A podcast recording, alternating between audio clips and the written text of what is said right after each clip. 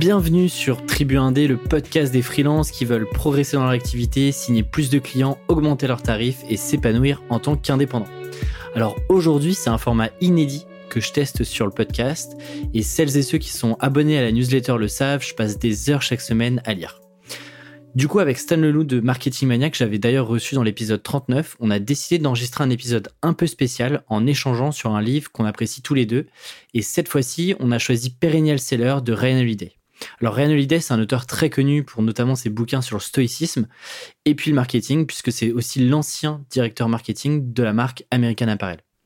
Alors dans Perennial Seller, il nous partage ses réflexions et puis les grands principes pour créer une œuvre qui deviendra un classique sur des années, voire des dizaines d'années. Et forcément, ce livre résonne à la fois pour Stan comme pour moi. Parce que Stan a sorti il y a quelques mois son premier livre, Votre Empire dans un sac à dos, qui vous apprend globalement à décoder la psychologie humaine pour trouver une idée de business sur Internet. Et d'ailleurs, il est dispo sur Amazon et pour l'avoir lu, je vous le recommande. Et quant à moi, je suis aussi en train d'écrire mon premier livre pour construire son activité en freelance. Et donc, le sujet de ce livre tombait parfaitement. D'ailleurs, si vous souhaitez suivre l'aventure et les coulisses derrière l'écriture et le marketing de mon livre, toutes les informations sont sur tribuindé.com slash livre. Et d'ailleurs, dites-moi aussi ce que vous pensez de ce format-là. Si, est-ce que ça vous plaît? Est-ce que vous aimeriez que je le refasse? Et est-ce qu'il y a des livres potentiellement que vous aimeriez avoir sur le podcast? N'hésitez pas à m'envoyer un message sur Twitter à Alexis Minkela ou alors vous pouvez m'écrire directement par mail à hello.tribuindé.com. Et sur ce, je vous laisse avec l'épisode d'aujourd'hui. Bonne écoute. Aujourd'hui, on parle de Perennial Seller, un livre de Ryan Holiday sorti en 2017. Ryan Holiday, c'est un auteur américain qui est surtout connu, je dirais, pour euh, son travail sur le stoïcisme, euh, Obstacle is the way, donc euh, l'obstacle est le chemin, je crois en français. mais il a aussi un excellent livre sur le marketing, dont j'ai parlé notamment dans ma vidéo sur Jack Paul, c'était un, un, des piliers de cette vidéo, qui s'appelle Trust Me I'm Lying, qui est un, un livre sur son parcours en tant que directeur marketing, notamment chez American Apparel, mais aussi en tant que marketeur de bouquins. Et Perennial Seller, c'est euh, son livre le plus récent sur le marketing, dans lequel il prend une idée centrale. Et cette idée centrale, c'est euh, de créer une œuvre d'art qui va pouvoir durer pendant 10 ans ou plus. Par exemple, un livre qui va se vendre pendant 10 ans. Et quels sont les paramètres spécifiques à réfléchir quand on veut créer une œuvre d'art qui va durer aussi longtemps. Donc Alexis, tu es avec moi pour en parler aujourd'hui. Je, te, souhaite ta bienvenue. Qu'est-ce qui t'a attiré dans ce livre? Ah, merci Stan. Euh, effectivement, euh, déjà, moi j'ai pas mal d'affection pour, euh, pour l'auteur. J'ai d'ailleurs recommencé la lecture de Daily Stoic, donc avec une, sorte de une leçon par, par jour sur, sur un an.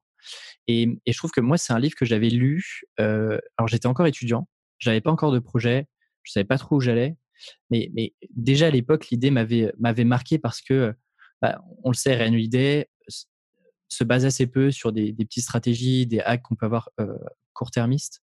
Et je trouve que le livre reprend bien les, quatre grands sujets avec des grands principes. Euh, on va y revenir, mais sur le positionnement, sur le marketing, sur bah, comment est-ce que tu crées justement une œuvre qui va durer dans le temps. Et je trouve que euh, l'idée centrale, elle il prend souvent l'exemple de ses propres livres, de ses propres expériences, mais on peut très très bien tirer ses réflexions et ses concepts à bah, un business en ligne, à une activité d'indépendant et, à plein plein de choses en fait. Et c'est ça que je trouve assez remarquable. et en, préparant l'épisode et en relisant quelques passages, je me suis, je me suis redit que c'était vraiment un, bouquin que, j'ai trouvé très très bien construit. En lisant mes notes, j'avais un petit peu du mal à, à, me rappeler de l'impact que ce livre avait eu sur moi parce que c'est assez clair que la manière dont moi j'ai abordé mon propre livre, est très très proche de ce que lui décrit ici, c'est-à-dire de dire ok comment est-ce que tu fais pour pour positionner quelque chose qui va durer dans le temps euh, et, et, qui va être un peu un pilier de ta carrière et qui va te propulser vers l'avant pendant des années plutôt que simplement faire un livre pour faire un livre. Si juste pour faire un livre et vendre euh, des exemplaires, c'est pas forcément la meilleure manière pour moi d'une part de, de toucher mon audience euh, quand je suis tellement gros sur YouTube et d'autre part de gagner de l'argent quand je peux vendre des formations qui sont beaucoup plus chères. Mais le fait d'avoir euh, ce livre quand tu réfléchis sur un horizon de 10 ans, de te dire, tiens, si ce livre, il devient un espèce de, de pilier, un, des livres qui est systématiquement recommandé quand tu te demandes ce qu'il faut faire pour démarrer sur Internet. Et en fait, comme j'ai lu euh, Perennial Seller de Ryan Holiday en 2017, c'était vraiment l'année où j'ai commencé à réfléchir à, écrire mon livre. Euh, et c'est l'année où j'ai commencé à, avoir contact avec des éditeurs. Donc, c'était vraiment une période de, de, grande réflexion pour moi autour de ça. Et comme je suis arrivé finalement sur une stratégie qui était très proche de celle que lui décrit, j'arrive plus, tu sais, à me souvenir si j'avais déjà cette stratégie avant ou si ce livre m'a, amené dans cette direction et m'a amené à penser à ça. Parce qu'évidemment, faire un livre, c'est un peu un truc, tout le monde pense un jour qu'il va faire un livre, tu vois. Tu as toujours eu cette idée, tu, un jour tu vas écrire un livre. Moi, j'ai toujours eu l'idée depuis que j'étais gamin, j'écrivais mes romans d'heroic fantasy et tout. Mais il y a une différence entre un jour j'écrirai un livre et entre dire, OK, faut que je le fasse maintenant. Je vais investir l'effort énorme que ça demande de faire un livre maintenant parce que j'y vois une, en gros, j'y vois un levier stratégique spécifique à, ce moment-là. Et je pense que lui, ici, il me donne peut-être le, modèle mental stratégique de me dire, OK, c'est quoi un livre? Qu'est-ce que tu veux accomplir avec le livre? Et quelle pièce du puzzle est-ce que ça vient jouer dans ta stratégie marketing? Entre du YouTube, entre de la formation que moi je fais déjà? Et je sais que toi, tu fais justement un livre en ce moment, tu es en train, en train d'en écrire un. Et euh, je serais curieux de comprendre comment est-ce que tu es arrivé aussi à cette décision de, de te dire, bah tiens, c'est le moment pour moi d'écrire un livre. Et, justement, en fait, je, l'ai relu. je suis revenu sur ce livre-là, bah, du coup, en fin d'année dernière, donc fin 2019, où j'avais commencé à reprendre les discussions avec l'éditeur qui m'avait contacté il y, a, presque un an maintenant. Et, en fait, je me suis posé cette question-là, qui est très juste, de dire pourquoi est-ce que quel est l'intérêt que je peux avoir aujourd'hui à écrire un livre? Et, en fait, cette réflexion-là, elle a été la même que lorsque j'ai lancé le podcast Tribu Indé, où je me suis dit, bah, quel est l'intérêt pour moi de lancer ça Et effectivement, comme tu le dis, euh, c'est pas avec un livre, en tout cas pas en France, que tu vas devenir vraiment riche euh, avec ce livre-là directement. Euh, et, il y a tellement de temps à passer que je pense que c'était ultra important pour moi de me dire est-ce que je prends la bonne décision? Parce que c'est un livre qui va me qui va me demander énormément d'énergie, de temps que je peux pas passer sur d'autres pans de mon business.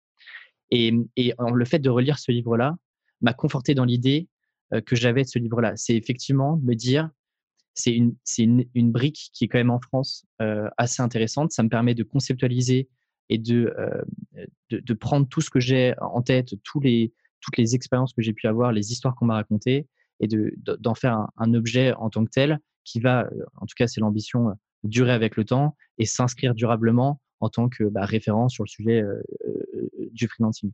Et, et je pense que c'est important de vraiment te poser la question. Et moi, je, me suis pris un doc et vraiment, c'est écrit noir sur blanc.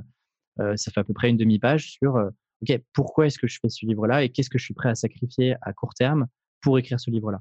Par exemple, prendre moins de clients, euh, bah, passer moins de temps sur la partie, sur la promotion du podcast, mettre de côté certains projets que, que, j'avais en tête pour justement faire ce livre-là et le faire correctement.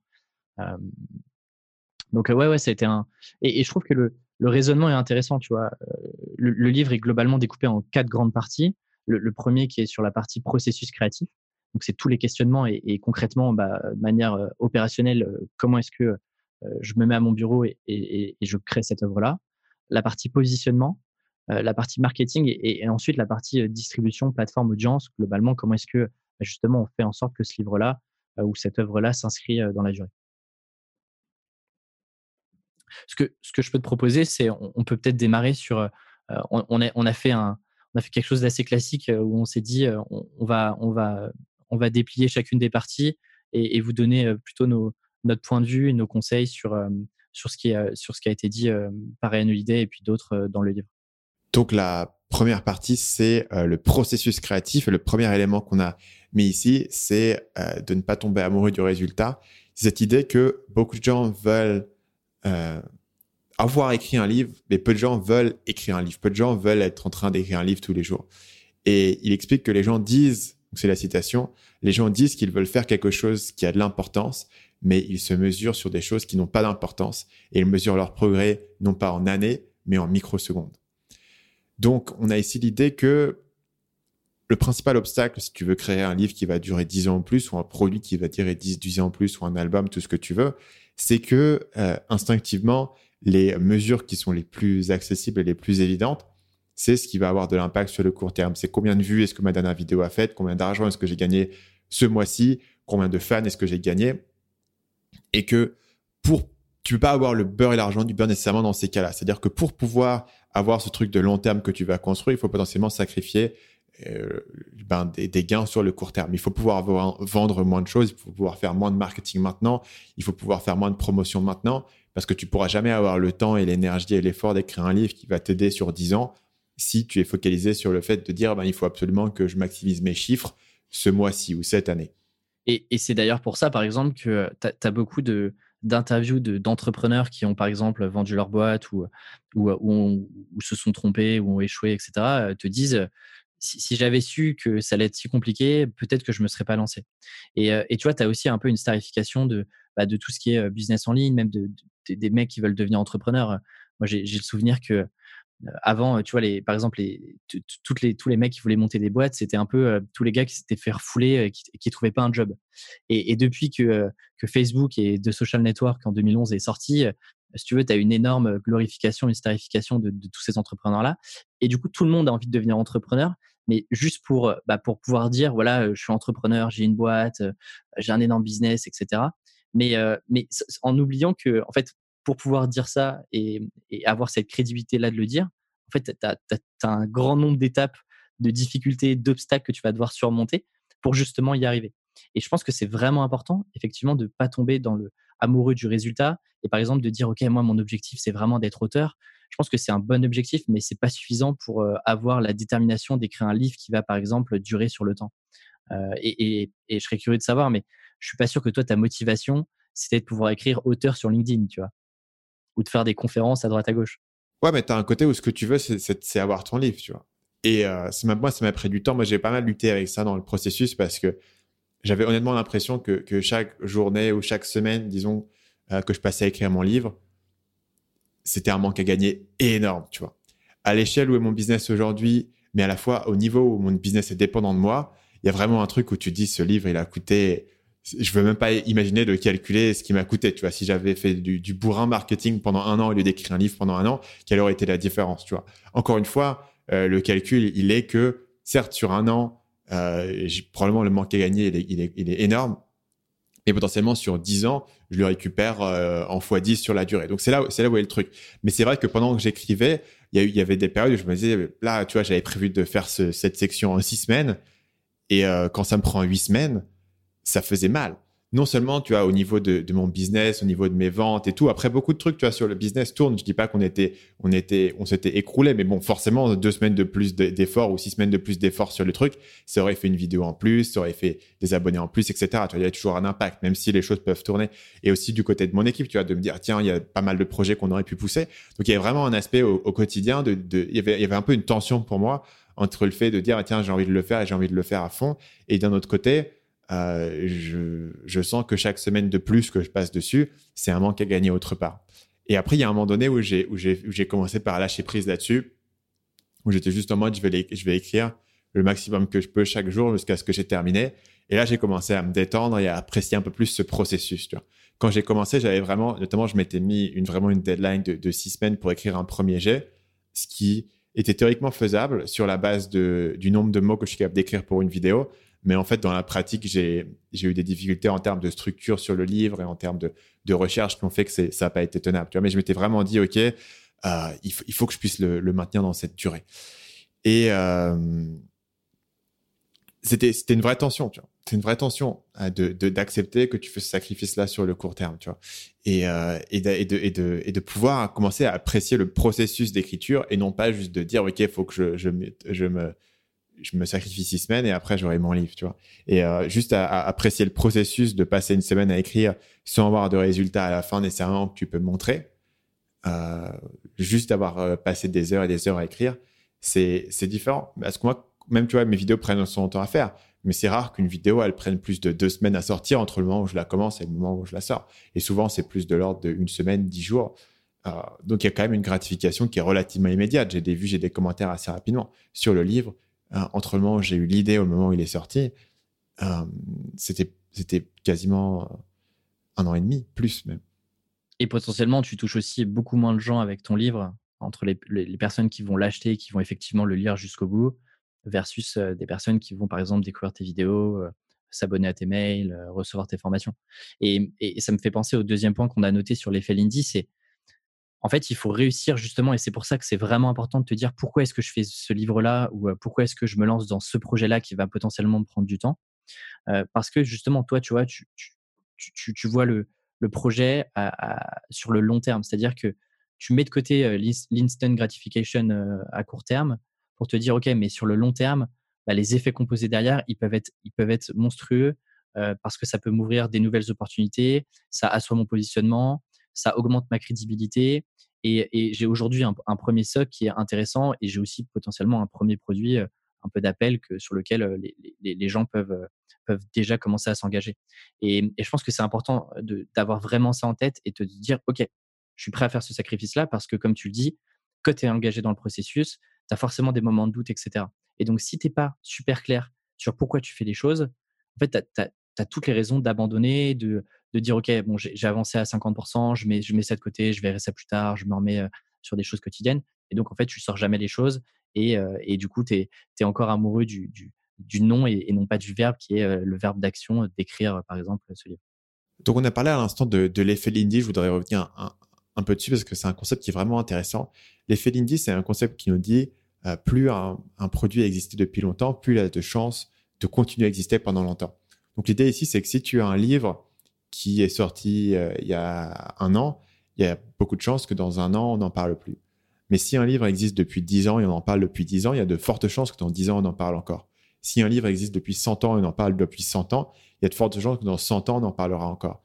Et si un livre existe depuis 2000 ans, genre l'Odyssée ou un truc comme ça, il y a de fortes chances que dans 2000 ans, on en parle encore. Et ça, c'est l'effet Lindy, c'est plus quelque chose existe depuis longtemps, plus il a de chances de, durer dans le futur. Et c'est une notion intéressante à ce niveau-là parce que ça te dit que au lieu que ton, que ton produit créatif, il, ait une décadence au fil du temps et il finisse par tomber, plus il va durer et plus il va rester euh, viable pendant longtemps, plus il a de durer. Par exemple, aujourd'hui, tu regardes la semaine de 4 heures. La semaine de 4 heures, c'est un peu plus de 10 ans mais ça fait dix ans que ça reste un truc qui est dans la conversation sur l'entrepreneuriat. Il y a de fortes chances que dans, que dans 10 ans, on en parle encore, alors que certains éléments de la semaine de 4 heures seront, seront plus forcément d'actualité. Mais c'est pas grave parce qu'en fait, ce qui va faire sa, durabilité, c'est le nombre de personnes qu'elle a impacté. Et plus la semaine de 4 heures a été là et plus les gens en ont parlé et plus elle a impacté de gens, plus les gens vont continuer à, en parler et à le perpétuer. Et euh, ça, te, ça te donne cette idée de lui, il appelle, ça un effet cumulé pour le, pour le, créatif. C'est comme si tu avais euh, mis 1000 euh, euros euh, dans la bourse en 1980 et en 2020, tu aurais beaucoup plus que 1000 euros. Et parce que le truc, chaque année, il a fait un peu plus. Et là, c'est un peu la des Plus l'œuvre d'art est restée investie sur le marché, plus elle va, elle va gagner en valeur. Mais évidemment, la plupart, dans la plupart des cas, c'est pas ce qui se passe. Dans la plupart des cas, les, choses deviennent oubliées. Et c'est justement cette exception qui ne devient pas oublié, qui, qui figure d'effet de Lindy et qui va pouvoir avoir des chances de, durer sur le futur. Et, ça, ça, me, ça me fait poser une question. Tu vois, quand, tu connais ce paramètre-là, comment est-ce que tu fais, par exemple, si on prend le cas de ton livre, pour te dire comment est-ce que je fais pour que ce livre-là, dans un an, bah, il ne soit pas oublié et que justement, en fait, j'ai l'impression que tu as une sorte de palier à passer pour te dire, OK, si en fait il résiste à l'épreuve du temps sur quelques années, y a, tu maximises les chances que tu aies des nouvelles rééditions, que les gens continuent d'en parler dans 10, 15, 20 ans. En fait, bah, plus le livre reste, comme tu dis, plus il a de chances de rester ad vitam aeternam. Du coup, je trouve que le, tu vois, le, la, chose compliquée, même, quand tu es sur un business, c'est de te dire comment est-ce que je, fais pour construire quelque chose qui m'assure que bah, dans un an, tout ce que je suis en train de raconter soit pas périmé, que les gens y voient toujours un intérêt dans 2, 3, 4 ans? je trouve que c'est c'est pas si simple que ça. Ouais, carrément. Et après, du coup, ça, ça rentre sur ce que lui raconte en termes de contenu, en termes de ce que tu mettre dedans, en termes de l'approche que tu as, en termes du fait de, devoir parler de, grands principes, mais aussi en, euh, en termes, à mon avis, euh, l'émotion est importante ici, en termes de storytelling. Une grande partie de, de la résonance de la semaine de 4 heures, il y a des bons conseils dans la semaine de 4 heures, mais ce que les gens vont retirer, c'est une certaine émotion, un sens de possibilité, un sens de, d'une nouvelle manière de voir leur vie. Et si la semaine de 4 heures les, les a récupérés au, bon moment et a été la première à introduire ces idées et ces émotions, ils vont s'en souvenir en fait toute leur vie. Et ça va avoir un impact qui est, qui est colossal et qui est démesuré. Et donc, cette idée de comprendre comment est-ce que tu peux ouvrir la bonne porte à la bonne personne au bon moment, avec la, bonne émotion et le côté euh, de storytelling et euh, le, côté, euh, pour le coup, un peu temporel. C'est-à-dire que quand le, quand le livre sort, il doit avoir un impact sur les premières personnes qui, l'ont lu en étant un peu, un peu nouveau et un peu différent. Mais euh, tu peux imaginer que sur le temps, euh, ces concepts-là qui sont nouveaux, ils vont être absorbés. Donc aujourd'hui, les concepts de la semaine de 4 heures, ils sont plus considérés comme étant nécessairement nouveaux. Quand tu parles de, déléguer tes tâches, etc., c'est quelque chose dont tout le monde parle. Et donc du coup, la semaine de 4 heures fonctionne aujourd'hui comme un espèce de classique que tout le monde a lu comme un espèce de, langage universel où si tu l'as pas lu, tu peux pas, tu peux pas rentrer dans la conversation. une autre analogie pour ça, c'est un, de mes, bouquins préférés qui est Influence et manipulation de Robert Cialdini. C'est pareil. Les principes de influence et manipulation qui étaient probablement novateurs quand ils sont sortis à la fin des années 70, aujourd'hui, ils ont, ils ont, ils ont, le bouquin a eu un tel impact que les principes, ils sont partout. Mais maintenant, ce qui fait la force de l'influence et manipulation, c'est le fait d'être un classique, en fait. Donc, c'est un peu une prophétie qui s'auto-réalise. C'est un classique, donc il faut le lire, et donc tout le monde le lit, et donc ça devient encore plus un classique qu'il faut avoir lu, parce que c'est les références et c'est le langage, et c'est ces six piliers de la persuasion, de preuves sociales, euh, de principes d'autorité, etc., qui vont être euh, des éléments qui sont universels. Donc, si tu peux faire en sorte d'avoir un livre qui soit introduit des concepts, soit pose des idées, et, a en plus cette... Euh, cet impact émotionnel qui va faire que les gens s'en souviennent et en parlent et ils s'en souviennent de l'impact émotionnel même après avoir oublié les détails de ce que tu leur as appris. À mon avis, c'est comme ça que tu peux, tu peux jouer sur ce, sur cet écho, tu vois, en gros, au fil des générations. Parce que si tu fais un livre sur le business comme le mien, l'idée, c'est OK, les gens qui aujourd'hui démarrent un business, qui dans trois ans, ils auront leur business qui est installé, et du coup, les gens leur demanderont quel livre il faut lire. Eh ben, ils vont se souvenir des livres qui, eux, les ont aidés. Et donc, tu peux faire un écho au fil des générations. Et c'est ce que fait euh, Tim Ferriss depuis dix ans. C'est ce que fait euh, en influence et manipulation. Euh, il y a un certain nombre de ces livres qui sont des classiques. Et c'est vraiment comme ça que ça fonctionne. Chaque génération la propage la suivante. Et, y a, et, ça, me fait repenser à, à, ce qu'on s'était écrit sur, sur ce que Jeff Bezos rappelle souvent à ses employés, de, de se focaliser sur les choses qui ne changent pas. Finalement, tu vois, quand tu prends la semaine de 4 heures, effectivement, aujourd'hui, c'est plus forcément novateur. Euh, tu prends l'exemple de, la délégation des tâches, de comment est-ce que tu crées des systèmes pour, euh, pour aussi perdre le moins de temps possible et avoir le moins de friction.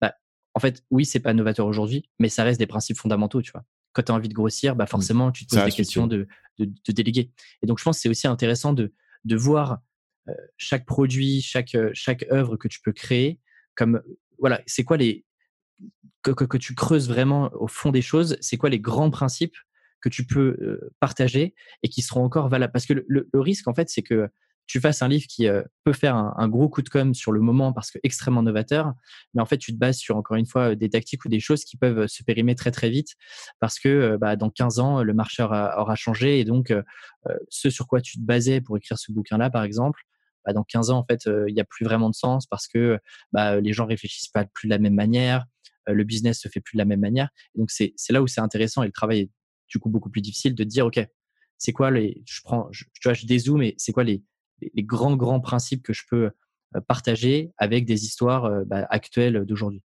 Mmh.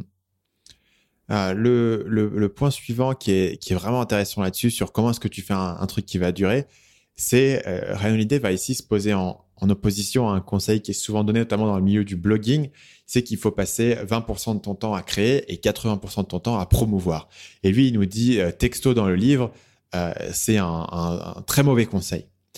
Euh, de passer de passer 80% de ton temps à promouvoir et uniquement 20% à créer. Pourquoi? Selon sa réflexion, c'est qu'en fait, bah, si tu veux que ton, ton, ton produit dure, le problème c'est que tu pourras pas pousser ton produit, en l'occurrence un livre, tu vas pas pousser ton livre comme un bourrin pendant 10 ans. Ça n'a pas de sens. Donc il faut tôt ou tard que le truc prenne ses propres ailes. Et donc, le produit doit être lui-même excellent.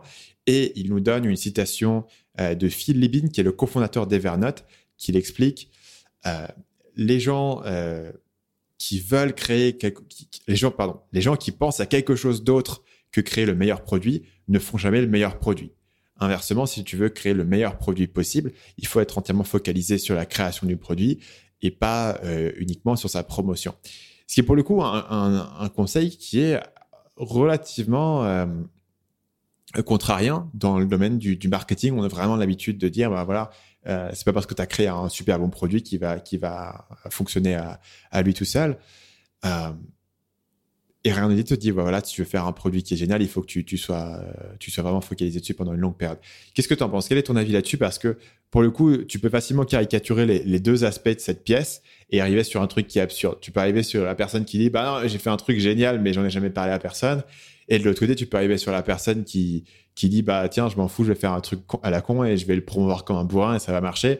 évidemment, les deux sont, sont absurdes. Mais donc, du coup, comment est-ce que tu trouves un, tu as un entre-deux? Et quand on te dit 80-20, bah, c'est un entre-deux chiffré qui est assez clair. Et l'idée te dit non, ça devrait être beaucoup plus euh, l'inverse, peut-être, les 80% sur la création. mais tu vois, c'est même beaucoup, beaucoup de concepts. En fait, tu peux très vite t'arrêter à, la première couche et te dire Ah oui, bah du coup, ok, c'est ce qu'il faut que je fasse et donc je le fais et donc forcément ça marche pas. Effectivement, ce que tu dis, c'est que euh, il faut surtout pas prendre l'inverse.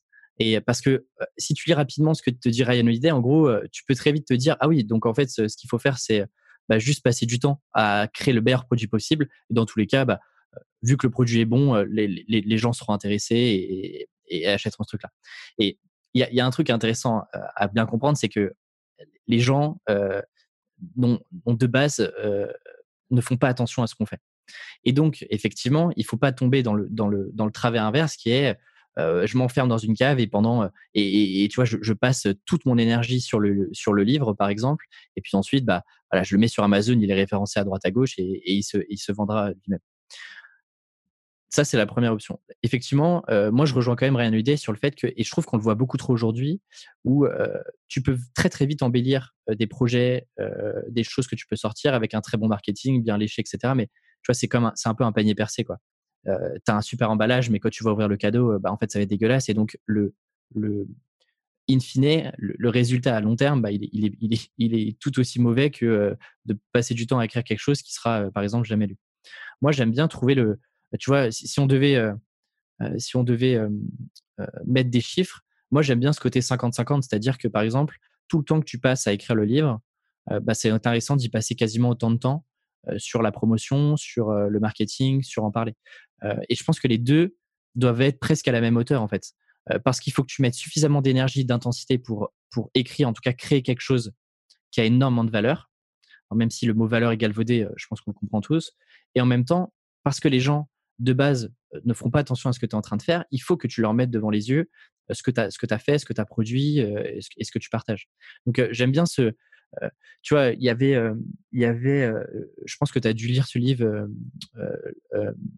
La guerre de l'art de Pressfield, qui te dit focalise-toi sur créer la meilleure chose possible, etc. Et il te dit un peu de mettre un peu de côté la partie diffusion. Je pense que c'est aussi, c'est aussi dangereux et généralement, les gens qui te disent ça, c'est des gens qui ont déjà des audiences, qui, euh, quoi qu'il arrive, euh, bah, le, produit se vend tout seul parce qu'ils ont atteint la crédibilité. Mais quand tu n'as aucune crédibilité, que tu sors un peu du bois sur ton sujet et que tu as vraiment envie de créer quelque chose euh, et, que tu es confiant sur, sur ce que tu as créé, bah, bien sûr qu'il faut que tu mettes de l'intensité pour, pour, pour en faire parler, pour, pour, pour, pour le partager, pour que les gens puissent aussi le, partager, te faire inviter à droite à gauche, etc. Bien sûr que moi, j'aime bien ce sujet des 50-50, quoi, de mettre autant d'intensité dans la, la production que de la promotion.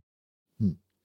Euh, là, là où ce sujet, il est un peu, il est un peu perturbant pour moi, c'est quand on fait ce podcast, par exemple, c'est de la création, c'est de la promotion. Quand je fais une vidéo YouTube, c'est de la création, c'est de la promotion. les deux, quoi. Dans un sens, c'est la vidéo YouTube, c'est un, c'est une de mes, un de mes canaux principaux pour m'exprimer, mais d'un autre côté, ça a l'objectif de, de récupérer les gens. Non Est-ce que tu fais ok, bah, c'est de la création si c'est un truc payant, si c'est ton produit, ou de la promotion si c'est un autre truc. Donc après, je pense que la distinction devient, devient finalement assez floue dans la mesure où, pour moi, le marketing, ça fait partie aussi de, de la création, ça fait partie du produit et c'est, et ça fait partie de, de, de ce que tu apportes aux gens.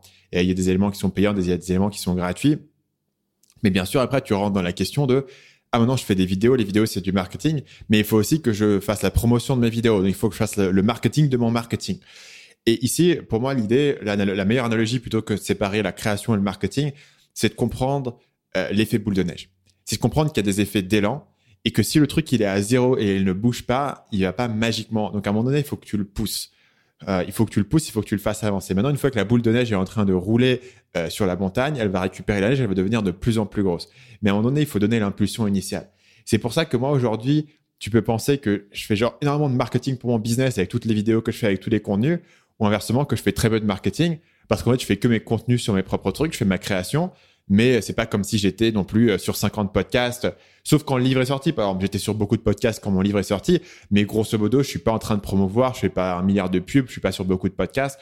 Donc, tu pourrais penser finalement que je passe 80% de mon temps euh, sur mon business et sur ma création et sur. Tu vois, donc, je pense que la différence ici, c'est vraiment de te dire, quelle est l'impulsion initiale pour faire commencer à faire tourner un projet et ensuite quel va être le momentum interne qui va faire tourner le projet? Aujourd'hui, ce qui fait tourner ma chaîne YouTube et ce qui fait tourner mon contenu, c'est qu'il y a déjà une audience dessus et que je fais du contenu et du coup, je me focalise sur créer le meilleur contenu pour que l'audience soit satisfaite et pour qu'ils en parlent à d'autres personnes ou pour que d'autres personnes me découvrent, soit par des algorithmes, soit par des recommandations, euh, soit par des partages, tout ce que tu veux. Le problème, c'est comment? Où tu es à zéro, euh, tu peux pas te reposer sur cet effet de, momentum parce que le momentum il est à zéro. Donc au départ il faut le pousser. Et moi au départ mes vidéos je les promouvais, je, je fais la promotion agressivement en faisant des articles invités à droite à gauche, en publiant sur différents sites pour pouvoir avoir les premiers abonnés sur mes vidéos. Et en fait au départ la plupart de mes vues venaient de la promotion. Après je suis passé à 50-50 et pendant une longue période j'étais à 50-50 et à un moment donné la boule de neige est devenue tellement grosse que, si tu veux, si ta boule de neige, c'est genre un, immeuble qui roule dans la montagne, ça sert à rien de courir après et d'essayer de la pousser. Il vaut mieux que tu comprennes à comment est-ce que tu vas renforcer la boule de neige de l'intérieur. Aujourd'hui, c'est compliqué pour moi, euh, je sais pas, de, faire une petite opération de promotion et de me dire aura le même impact que faire une nouvelle vidéo YouTube. Donc c'est pour ça que les deux, à mon avis, c'est intéressant d'y penser en termes de le truc qui est à zéro, il faut que tu le pousses un maximum. Et à partir du moment où il, où il, commence à rouler, il faut que tu te focalises sur, sur le cœur du truc sur le cœur du produit, de ce que tu apportes, de, la valeur que tu apportes, pour qu'ils grossissent. Tu vois. Par exemple, sur Facebook, au départ, la manière dont ils ont grossi, c'était euh, des, grosses hacks, Harvard, des machins. Mais à un certain point, ce qui faisait la, croissance de Facebook, c'était la viralité elle-même du produit. il y avait, y avait aucune opération de promotion au monde qui pouvait être compétitive avec le fait de créer un produit addictif, ce qu'ils ont extrêmement bien réussi à faire. Et, tu vois, en fait, par exemple, si, on prend ton, ton modèle à toi, on pourrait, tu vois, il y a deux dimensions. C'est-à-dire que tu as la dimension globale. Pourquoi est-ce qu'aujourd'hui tu fais des vidéos? Euh, Globalement, quand tu t'es lancé sur YouTube, c'était aussi pour faire connaître potentiellement tes formations gratuites et en tout cas faire rentrer des gens dans ton tunnel. Donc en fait, tu peux voir par exemple les vidéos YouTube comme la promotion de ce que tu peux faire en, payant euh, ou derrière ce que tu peux avoir dans, les backstage de tes mails. Mais ensuite, première dimension. Et donc là, en fait, tu as déjà un peu ce split-là où tu as du temps de promotion générale qui est en fait tes vidéos, à la fois la création et la promotion de ces vidéos, et puis la partie production qui sont toutes tes formations derrière. Et ensuite, tu as le deuxième niveau de dimension de te dire, dans, par exemple, dans les vidéos YouTube, tu peux encore leur splitter en temps de création et temps de promotion. Aujourd'hui, c'est moins le cas, mais au tout début, bah, tu passais quand même du temps, effectivement, comme tu le dis, vu que tu étais au niveau zéro, à promouvoir, à faire connaître, les vidéos, les, tu vois, les diffuser un peu partout. Là, aujourd'hui, effectivement, l'algorithme et, la taille critique que tu commences à avoir sur YouTube te permet justement de passer beaucoup moins de temps sur cette promotion-là. Mais tu vois, tu peux aussi le voir en plusieurs dimensions. Si par exemple, je prends le podcast, bah, le podcast est un moyen de promotion globale pour mon activité mon business de freelance avec mes clients. Mais au sein même du podcast, je peux encore le splitter en deux entre la partie production et la partie préparation des interviews, enregistrer, les, enregistrer le podcast et la partie promotion du podcast. Donc, tu vois, tu peux aussi le, le un peu tu vois, avec un arbre avec plusieurs branches sur lesquelles après tu peux bah, tu vois, splitter ton temps. Et moi, je le vois par exemple sur le podcast. Au tout début, je passais quasiment autant de temps à, produire le podcast, à le préparer, etc., que à faire parler de lui, à commencer à créer des éléments de market, de com sur lesquels je vais pouvoir communiquer. là, aujourd'hui, effectivement, ça commence un peu à, à diminuer, mais tu vois, il y, avait ce trade-off là où je passais 50% de mon temps à créer du contenu, à faire parler de ce que je pouvais faire, de ce que j'étais capable de faire pour amener du business client. Et je passais à l'intérieur de ces projets-là 50% de mon temps à produire et puis à promouvoir. Je sais pas si c'est très clair. ce que... une autre manière de le voir, c'est que si tu grossis de 10% par mois, c'est génial. Mais si tu es à zéro, ça restera toujours à zéro. Donc, à un moment donné où il faut, il faut mettre le plus 10, plus 5 dans le truc pour que ça soit pas à zéro et pour ensuite pouvoir avoir cet effet de, de croissance euh, au fil du temps. Donc, je pense que c'est vraiment là où se trouve la, résolution au niveau de ce paradoxe. Euh, un autre paradoxe qu'on avait noté, c'est euh, ce qu'on a appelé le, mythe du créatif fou. C'est qu'est-ce que c'est que la, que la créativité, comment est-ce que tu, tu, es créatif et comment est-ce que tu as des bonnes idées. Et toi, tu me disais avant qu'on enregistre que tu ne te considérais pas comme une personne nécessairement extrêmement créative. Ouais, en fait, tu vois, moi j'ai toujours ce truc. j'ai jamais fait, par exemple, d'activité très créative quand j'étais petit. Euh, moi, je passais souvent mon temps dans les bouquins et notamment des bouquins comme toi d'Heroic Fantasy. Alors moi, je les écrivais pas, mais j'étais très très fan d'une série qui s'appelait Les livres dont vous êtes le héros. Donc tu vois, moi, je suivais un peu des. moi, on m'accompagnait, on me donnait, on me prenait la main et puis et puis moi, je faisais, je, découvrais des aventures de cette manière-là. Mais, mais j'ai jamais eu, tu vois, ce truc créatif où j'ai jamais, tu vois, fait de peinture, j'ai jamais été très bon au dessin, etc.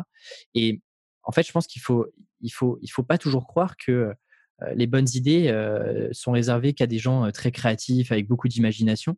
et je pense que justement, c'est pas un truc qui est forcément inné, c'est quelque chose qui se travaille.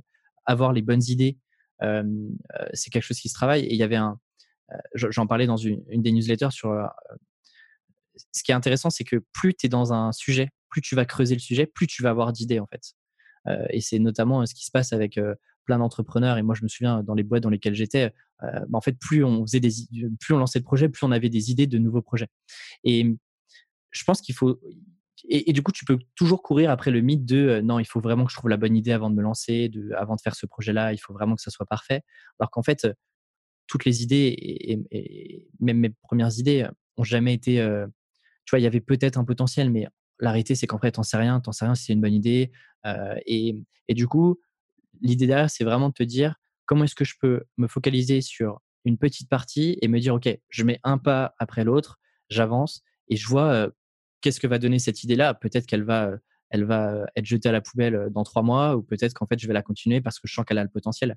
Mais tu vois, je, enfin, comme moi je vois pas mal d'entrepreneurs de freelance, je les sens pas plus créatifs que d'autres. Quoi, c'est pas, c'est pas des artistes au sens propre du terme. Quoi. Mais je pense que la en fait, le modèle mental peut-être qui nous induit en erreur, c'est l'idée que la créativité, c'est quelque chose qui vient de nulle part. Donc, tu es comme ça en train de, de faire une petite marche dans la forêt, tout d'un coup, tu as, une idée qui te rentre dans l'esprit qui vient de nulle part. Et moi, j'ai jamais vraiment eu cette expérience. C'est-à-dire que généralement, ce qui se passe, c'est que je vois quelque chose qui me fait penser à un autre truc et, je connecte, en fait. Euh, et, de cette manière, je génère largement plus d'idées que j'ai que j'ai la possibilité d'en traiter. J'ai une liste d'idées de vidéos qui est énorme. Et souvent, tiens, j'ai vu ça, ce serait intéressant de l'analyser. Ou, euh, ou j'ai vu telle idée, tiens, je pourrais peut-être faire la même chose dans mon business. Euh, j'en ai souvent parlé, mais ma chaîne YouTube, essentiellement, c'était euh, j'avais vu une chaîne YouTube qui s'appelle Nerdwriter qui faisait des analyses de films. Je me dis, tiens, ça pourrait être marrant de faire des analyses marketing. Aussi, aussi bête que ça. Mon format, c'était simplement de, dire, donc, c'est de la créativité, oui, parce que la créativité, c'est de la recombinaison, c'est prendre une idée, l'appliquer autre part, transformer quelque chose, faire quelque chose de nouveau. Mais ça sort pas de nulle part. Et je pense, à partir du moment où tu attends quelque chose qui va sortir de nulle part, tu peux attendre longtemps. Et donc, quand tu, quand tu parles de zéro, la question, c'est quel élément est-ce que tu peux combiner, quel élément est-ce que tu peux trouver, est-ce que tu peux importer une idée qui vient d'un domaine dans un autre? Euh, et, effectivement, comment est-ce que tu peux commencer euh, petit? Parce que tu résous de cette manière le paradoxe des idées. Le paradoxe des idées, c'est que euh, les gens qui ont le plus besoin d'idées parce qu'ils veulent lancer un business sont ceux qui n'arrivent pas à en trouver les entrepreneurs qui ont déjà un business, ils sont tout le temps en train de se plaindre de ah tiens j'ai trop d'idées mais j'ai pas le temps de les faire, j'ai jamais le temps de, de, faire tous les projets que j'ai envie de faire parce qu'il y a plein d'éléments qui leur viennent. Mais forcément parce que comme ils sont exposés à beaucoup plus d'input, ils ont la chance de faire beaucoup plus de connexions. Ils ont aussi les compétences de voir les connexions et de pouvoir un peu trier les idées. Donc forcément ils, vont avoir beaucoup plus d'idées qui vont se présenter à eux. Et en plus ils ont cet effet où bah, en fait tu sais qu'une fois que tu mets des idées, tu peux pas exécuter 50 trucs à la fois. Donc, une fois que tu bosses sur quelque chose, tu sais que ça va prendre très longtemps d'exécuter quelque chose. Donc, tu as plein, plein d'idées qui sont techniquement bonnes, mais tu peux pas les implémenter parce que ça serait trop une distraction par rapport à ce que tu fais déjà. Et ici, la solution, c'est de dire, bah, tiens, si tu veux vraiment entrer dans un truc et trouver les idées, comment est-ce que tu peux faire pour t'exposer à ces inputs et pour être dans le domaine et pour travailler sur quelque chose? Donc, l'input qui est important, c'est euh, les clients. Donc, si tu parles aux clients, tu as des feedbacks, ça peut te donner des idées sur un nouveau positionnement, etc., que tu n'aurais jamais eu par inspiration tout seul en méditant sur une montagne. Euh, et c'est aussi les, les, partenaires et les autres gens qui sont dans le milieu et qui en parlent. Il y a beaucoup de bouche-oreille sur ce qui marche, sur ce qui marche pas, sur ce que machin fait. Euh, et, et, ça va souvent t'inspirer en disant, tiens, j'ai vu une personne qui a fait, je sais pas, une communauté privée. Ce serait super cool de faire ma propre communauté privée et c'est une nouvelle idée, c'est un truc créatif. Ça vient pas de nulle part. Souvent, c'est parce que tu as vu quelqu'un qui fait un truc bien, tu te dis, moi, j'aime bien voir la même chose. Je pense que tu as, deux grands sujets là-dessus. Euh, le, premier sujet, c'est comme tu l'as dit, effectivement, ton expérience. Et donc, vu que tu te confrontes au terrain, moi, je le vois par exemple, il y a énormément de freelances qui, parce qu'ils sont euh, bah, au front, dans les tranchées, euh, aller tacler des problématiques clients, bah, en fait, ça leur donne souvent des idées pour monter un business qui parfois peut les dépasser et donc de sortir de, de, de sujet freelance. Le deuxième point, c'est bête, mais c'est la curiosité. Alors, mot très galvaudé aussi, mais Qu'est-ce que ça veut dire derrière? C'est que je pense que quelqu'un qui a des bonnes idées est quelqu'un qui est prêt à passer du temps à aller chercher de l'information et à aller creuser des sujets. Par exemple, moi, je sais que j'ai beaucoup, beaucoup d'idées. quand je vais prendre quelqu'un, par exemple, on prend quelqu'un que, je vais que je vais trouver sur Twitter, aller regarder quelles sont ses références, quelles sont les personnes qui va suivre, aller regarder ces personnes-là, remonter, remonter tout leur fil d'actualité, regarder ce qu'ils ont partagé, pourquoi est-ce qu'ils ont partagé. Et par exemple, tu vois, moi, j'ai j'ai adoré, là, j'ai refait ça il y a quelques mois, retomber sur les articles de Tim Ferriss en 2007. Et en fait, ben, il y avait des très très bonnes idées. moi, ça m'a donné des, des, idées de, de, tu vois, des petits angles, des choses que je peux tester. regarder aussi ce qui se fait dans d'autres secteurs qui n'ont rien à voir. Moi, j'aime beaucoup prendre le, le, le, le, tout ce qui se fait dans, dans les startups en termes d'événements, en termes de méthodos, etc. Parce que ça me donne des idées novatrices, un peu nouvelles, qu'on n'applique pas forcément à des business freelance. donc, je pense qu'il il faut vraiment, par contre, avoir cette, tu vois, un peu cette énergie de te dire, OK, je vais aller diguer dans un sujet. Peut-être que ça va rien donner, mais je prends du plaisir à aller, aller creuser un sujet, une personnalité, aller lire un peu tout ce qu'elle fait, aller voir ce qu'elle, où est-ce qu'elle a publié, pourquoi est-ce qu'elle a publié, pourquoi est-ce qu'elle a dit ça à tel moment et maintenant elle dit plutôt ça, etc., etc. Sur le sujet de comment avoir des idées nouvelles, il y a un concept que j'adore dans ce livre et dont on parle très rarement en fait. C'est l'idée d'incubation. Donc Ranulde nous, explique, et là je cite, pour un de mes livres, je me suis donné une deadline du 1er janvier pour commencer à écrire. Deux mois avant, en novembre, je suis entré dans ma période de fermeture. Plus de lecture ou de relecture, juste réfléchir, de longues marches, se reposer, préparer. J'ai terminé tout ce que j'avais à faire euh, avant de pouvoir commencer à écrire. Donc en gros, il nous dit qu'il a commencé, il a décidé qu'il allait écrire un livre et il va se mettre en mode euh, blocage pendant euh, deux mois avant d'écrire. Et l'idée ici, c'est que ton inconscient, essentiellement, va incuber l'idée, va ruminer le truc et va raffiner les idées. Parce que si on part du principe que la créativité, c'est beaucoup d'input, comment est-ce que tu fais pour bah, pas simplement recracher les inputs en fait tout cuit et comment est-ce que tu les raffines dans quelque chose de nouveau? Et ça demande du temps.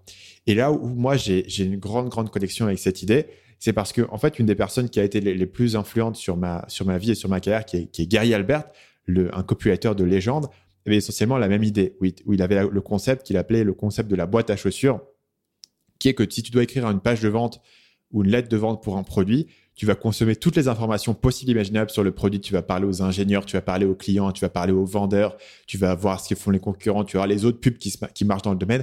Tu vas consommer de l'information comme un, espèce de, vorace boulimique. Et après, tu vas mettre tout ça dans une boîte à chaussures dans une boîte, et tu vas aller jouer au golf pendant pendant trois jours. Et il dit, bah, quand je reviens du golf, euh, boum, j'ai mes idées, j'ai mon truc, et le truc s'est restructuré. Est-ce que j'aurais pu m'asseoir sur sur ma chaise et me cogner la tête contre la table en disant, vas-y, trouve une idée de génie? Non, tu peux pas forcer cette idée. Il faut qu'elle émerge. Il y a une période d'incubation. Et moi, c'est quelque chose que, que j'ai toujours beaucoup pris à cœur. Euh, dans, dans, mes créations, parce que souvent je travaille sur une vidéo et je fais mes recherches, je fais mes recherches. Il y a des vidéos qui sont assez lourdes en recherche. Je prends par exemple l'exemple de ma vidéo sur PNL c'est un truc, en gros, euh, il y a quasiment euh, deux jours juste pour euh, comprendre tout ce qu'ils ont fait, tout ce, qui, a été dit sur eux, etc. Mais là, du coup, tu as passé deux jours à accumuler un milliard d'informations. Et tu dis, ben, j'en fais quoi maintenant tu Comment est-ce que je ressors ça? Pareil sur une vidéo que j'avais fait sur Fortnite, par exemple, j'avais beaucoup, beaucoup d'infos. Et en fait, j'étais noyé. Par exemple, sur, sur PNL ou sur Fortnite, est-ce que quand tu, tu, tu, tu vois, tu t'es renseigné, tu as, as, pris un maximum de ressources, est-ce que tu avais déjà en tête le résultat final et l'angle que tu voulais prendre ou c'est justement parce que tu as été fouillé, que tu as laissé un peu reposer euh, et que justement tu as incubé euh, bah, toutes les connaissances que tu pouvais avoir, que tu t'es dit, tiens, là, il y a peut-être un pattern intéressant et je vais aller creuser dedans? Donc PNL en particulier, c'est une vidéo qui était particulièrement difficile parce que je l'ai vraiment fait comme un chacun. C'est-à-dire, il y avait beaucoup, il y avait beaucoup, beaucoup de gens qui me demandaient une vidéo sur PNL. Euh, et d'ailleurs, aujourd'hui, ça revient là parce qu'ils ont, ils ont une nouvelle actu et ça revient. Mais de temps en temps, il y a des gens qui, je vais avoir beaucoup de demandes sur une vidéo de temps en temps. Les gens vont me tweeter, m'envoyer des emails, etc. J'avais beaucoup, beaucoup de demandes sur PNL. Et littéralement, en fait, je savais pas qui était PNL. Parce que euh, ça fait longtemps que je vis pas en France, donc je lis pas les médias français. Et en fait, tu vois, j'avais pas caché le phénomène rap, etc. C'était pas sur mon radar du tout. Mais les gens me demandaient des trucs et je fais, vas-y, on va faire une vidéo. Je évidemment, j'ai vite fait regarder qui ils étaient.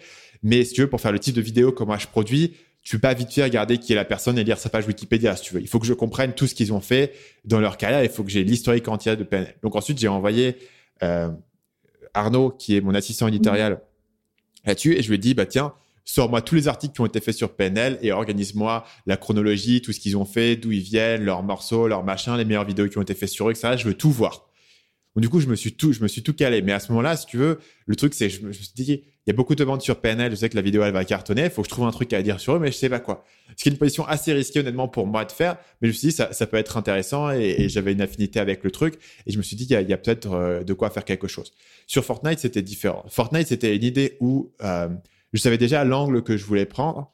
Euh, parce que je, connaissais déjà l'angle que j'ai sur Fortnite, c'est comment est-ce qu'ils ont créé un produit addictif sous et analysé via le livre Hooked de Nir Donc ça, je connaissais déjà le livre, je connaissais déjà Fortnite, j'avais déjà des notions, j'avais j'avais regardé aussi beaucoup de Fortnite sur YouTube quand il était sorti, etc. J'avais déjà des notions.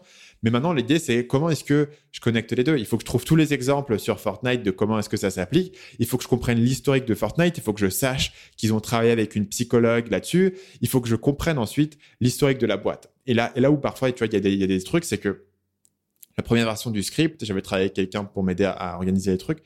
C'était juste euh, le, livre, tu vois, Hooked et, et Fortnite. C'était pas mal, mais je voulais comprendre le truc. Je voulais comprendre en gros comment Fortnite s'inscrivait dans la réinvention du jeu vidéo. Et pour ça, il fallait comprendre Epic Games, le développeur de Fortnite, et d'où ils viennent et comment est-ce que ça se positionne, etc. Et je pense qu'il y aurait vraiment aujourd'hui une autre vidéo à faire sur Fortnite qui est dans la continuité de celle que j'avais fait. Parce qu'en gros, à la fin de ma vidéo sur Fortnite, j'ouvrais la porte sur des idées qui aujourd'hui se sont réalisés avec les concerts qui sont faits dans Fortnite, etc. Tu vois. Mais ça, c'était une nouvelle idée qu'il fallait avoir au-delà de Fortnite, plutôt que dire, hé, Fortnite, c'est un jeu, les enfants sont addicts, etc. Tu vois, il fallait que je puisse synthétiser le truc dans un arc narratif qui soit élégant, qui tienne dans une vidéo de 20 minutes, où à la fin, tu as l'impression de d'avoir consommé un truc entier et pas des, juste des petits bouts d'informations. Et c'est souvent ça que la période d'incubation fait. Et parfois, je vais commencer des vidéos sans aucun angle et je vais les trouver en recherche. Une autre vidéo où j'ai galéré comme un fou à trouver mon angle. C'est une de mes vidéos récentes sur le coronavirus. Évidemment, je me dis, il faut que je fasse une vidéo sur le coronavirus. C'est un truc d'actualité, ça va cartonner, etc. Et cette vidéo a fait 400, 450 000 vues. Mais qu'est-ce que je peux dire de nouveau?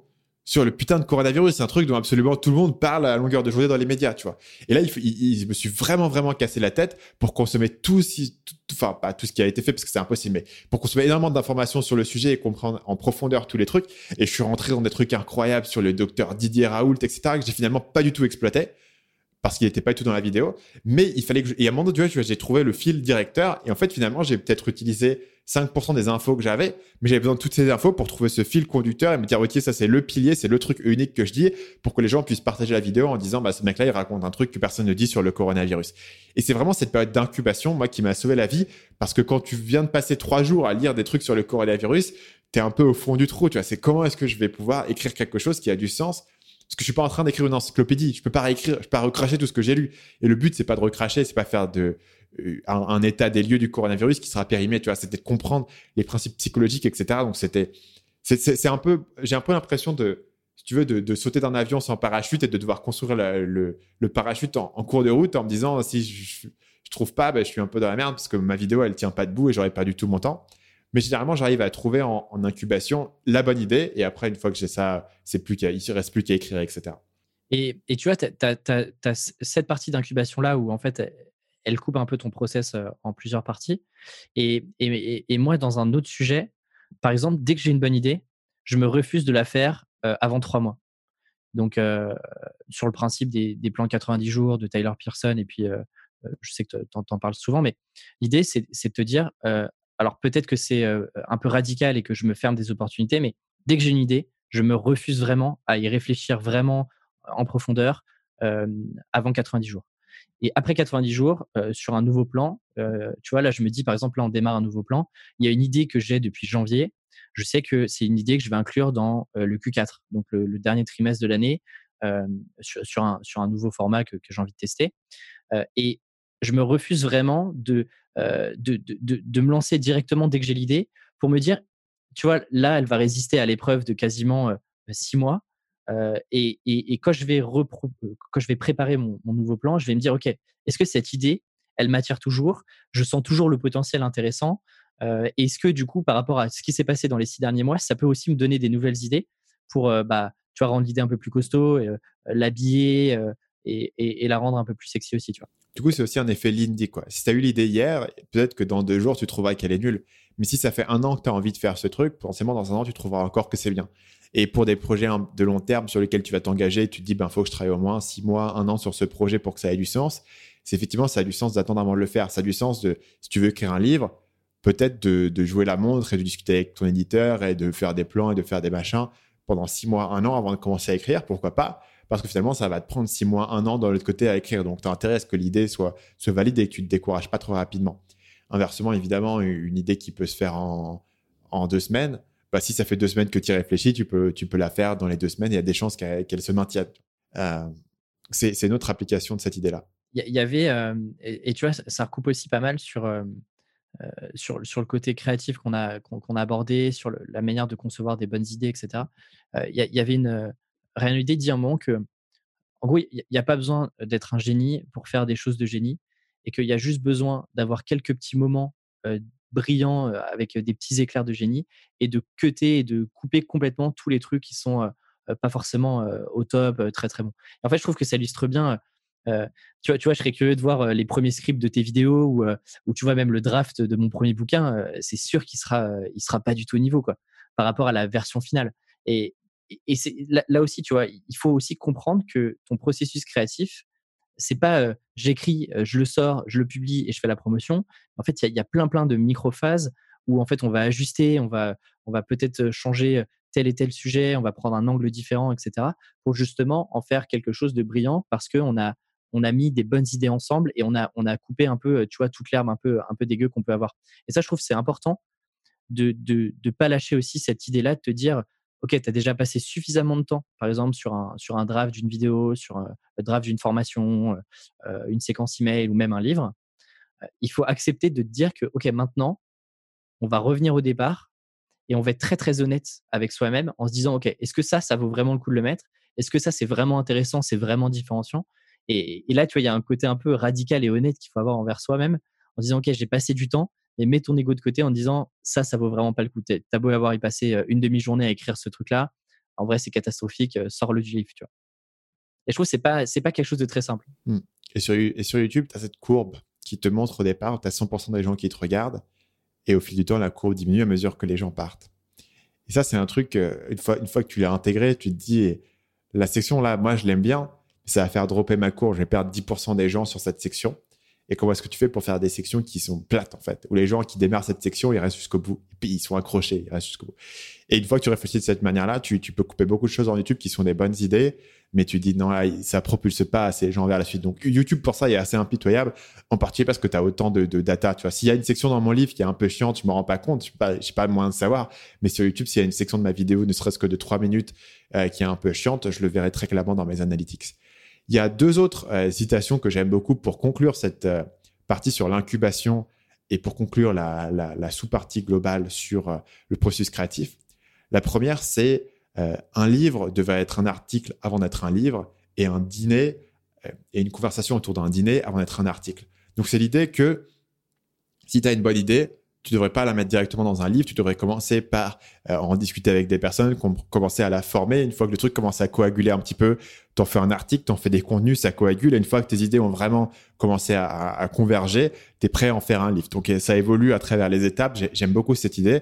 Et évidemment, pour, moi, c'est souvent comme ça que je vais, je vais faire. Donc beaucoup d'idées de mon livre ont été développées à l'origine souvent dans des emails de vente, pour moi, les emails de vente, c'est un endroit, où je vais faire beaucoup d'expérimentation parce que j'essaie de comprendre ce qui fonctionne et ce avec quoi les gens vont raisonner. Et, euh, ou alors dans une vidéo. Et donc, du coup, toutes ces idées-là, bien, sûr, à l'origine, viennent de, de parler à mes clients, etc. Et je parle beaucoup avec mes clients, notamment, je fais beaucoup de, de consultations pour eux où je vais répondre à leurs questions. Et souvent, pour répondre à la question de quelqu'un, je me dis, tiens, il faut que je trouve un petit concept pour lui expliquer ça. Par exemple, tout à l'heure, euh, on parlait de la différence entre euh, entre, tu sais, la, création et l'art, et je te parlais de, cette idée d'effet boule de neige et de cette impulsion initiale, etc. C'était une idée, j'avais, j'avais jamais réfléchi comme ça précédemment, mais je pense qu'ici on peut, avoir une, notion intéressante qui pourrait être développée plus dans un contenu et qui pourrait à terme se retrouver dans un livre, par exemple, si elle était, développée. Donc comme ça qu'une idée qui, qui apparaît de manière euh, euh, organique peut être euh, petit à petit euh, solidifier, coaguler, connecter à d'autres trucs pour pouvoir avoir, euh, pouvoir avoir une vraie solidité.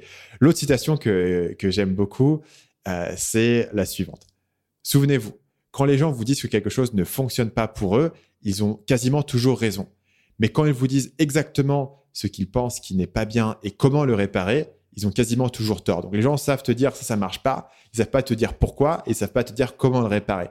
Donc c'est intéressant en termes de, prise de feedback parce que les gens vont souvent te faire des suggestions et en fait tu, prends la moitié de leur suggestion qui est ça j'aime pas, ça marche pas il y a un truc qui va pas et euh, tu jettes la partie où ils t'ont expliqué comment faire parce que s'ils savaient comment faire, ils l'auraient fait eux-mêmes. En revanche, évidemment, comme ils sont des consommateurs, ils ont le goût de savoir si le truc fonctionne ou non pour eux. Tu n'as pas besoin d'être un grand euh, artiste euh, pour créer, pour savoir qu'un film est bien ou pas bien, mais tu as besoin d'être un grand artiste pour être capable de réparer le film de quelqu'un d'autre. C'est exactement, par exemple, tu vois, ce que je suis en. Là, je ne sais pas quand est-ce que l'épisode sortira, mais en ce moment, je, suis en train de, de, travailler le titre du livre. Et donc, j'ai un petit groupe de, de, bêta, de bêta lecteurs sur Facebook avec qui je co-construis une partie du livre, et notamment le titre.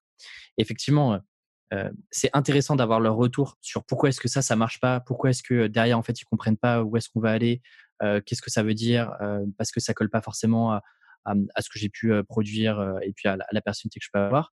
Mais quand tu leur demandes concrètement qu'est-ce que tu ferais à ma place, bah, il faut faire attention à pas non plus prendre tous les conseils qu'on peut te donner là-dessus, parce que comme tu le dis, effectivement, eux aussi, et, ils ont leur prisme. Et, et, donc, tu peux vite aussi te retrouver sur un truc un peu entre deux où t'as pas vraiment de truc super clair, tu as écouté les autres, mais toi, t'es pas non plus super convaincu de ce que tu es en train d'écrire. Donc, ouais, je pense que c'est important de. Et tu vois, il faut aussi faire attention à tous les conseils qu'on peut te donner. je reprends encore un exemple des startups parce que c'est ce que je connais assez bien, mais c'est toujours marrant que tu vas dans un incubateur ou, ou, même à l'école, tu vois. en fait, tu as des gens qui t'apprennent le marketing, comment est-ce que ça doit, doit être fait, alors qu'en fait, c'est des gens qui n'ont jamais forcément testé, euh, qui n'ont jamais été vraiment sur le terrain ou euh, dans le cas des incubateurs qui ont vraiment jamais monté de boîte en fait. Et si tu remarques, les, personnes qui gèrent les incubateurs, c'est rarement des entrepreneurs qui euh, ont fait une exit, ont fait des belles levées et ont, eu un produit qui a, cartonné. Quoi. Donc, ils peuvent te dire pourquoi est-ce que, tu vois, par exemple, dans, le cas du, livre que je suis en train d'écrire, bah, les freelances peuvent me dire ça connecte pas, je comprends pas trop ce que tu veux dire avec ce titre-là, ça m'accroche pas si je suis dans une librairie déjà, en fait, ça, c'est la première information qui est importante. Le reste de moi, j'aurais plutôt fait comme ça, moi, j'aurais parlé plutôt de ça, etc., c'est à prendre en compte. mais ce qui est vraiment important, c'est de comprendre si oui ou non, là, tu as une bonne idée, là, ça connecte, là, ça parle aux gens, ou au contraire, là, c'est peut-être trop tranché. Donc, Alex, il faut qu'on passe à la, section suivante pour le positionnement. Donc, c'est la section 2 de son livre, la première étant le processus créatif. Sur le positionnement, le premier truc que j'ai beaucoup aimé, c'est le risque euh, pour tout créateur, c'est de surindexer ce qui est en face de lui. Le musicien a tendance à surévaluer ce qui est à la radio et essayer d'imiter déjà ce qui fonctionne. Et euh, tu as cette tendance de d'imiter les choses. Donc il parle de Rick Rubin, qui est un espèce de, producteur américain absolument légendaire, et qui dit à ses artistes euh, de pas écouter ce qui est à la radio en ce moment, et il leur dit à la place, si tu veux écouter la meilleure musique qui a jamais été créée, ça serait bien mieux. Et c'est comme ça que tu vas trouver ta propre voix euh, peu importe ce qui est à la radio aujourd'hui, et tu dois trouver ce qui est euh, le mieux et essayer de, de, faire le, mieux que tu peux en regardant quelque chose de, plus large que ce qui se fait en ce moment. Puisqu'évidemment, si tu veux faire quelque chose qui dure et que ta seule base, c'est ce qui se fait en ce moment et ce qui marche en ce moment et c'est la trend, euh, ça va pas fonctionner. Donc ça, je trouve ça intéressant, notamment, euh, c'est très applicable sur un domaine comme YouTube, par exemple, qui a eu beaucoup de trends qui vont et qui, viennent. Et, dans l'autre part, il y, a, des chaînes qui vont, avoir un truc qui est totalement pérenne et qui sont totalement euh, immunisées sur ces tendances et qui, survivent sur le long terme. Et là, je pense autant aux gens qui font YouTube pour promouvoir des produits, comme c'est mon cas, que à des YouTubeurs mainstream. Pour moi, le, le maître dans ce domaine, ça reste PewDiePie qui est un gars qui a su se réinventer entre euh, du gaming, de l'humour, de la réaction. Et en fait, il est immunisé sur la tendance parce que souvent la tendance, c'est lui qui l'a créé en fait.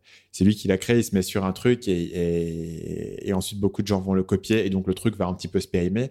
Mais lui, il a cette impulsion fondamentale de comprendre qu'est-ce qui est un bon contenu plutôt qu'imiter ce qui se fait euh, par ailleurs. Donc, euh,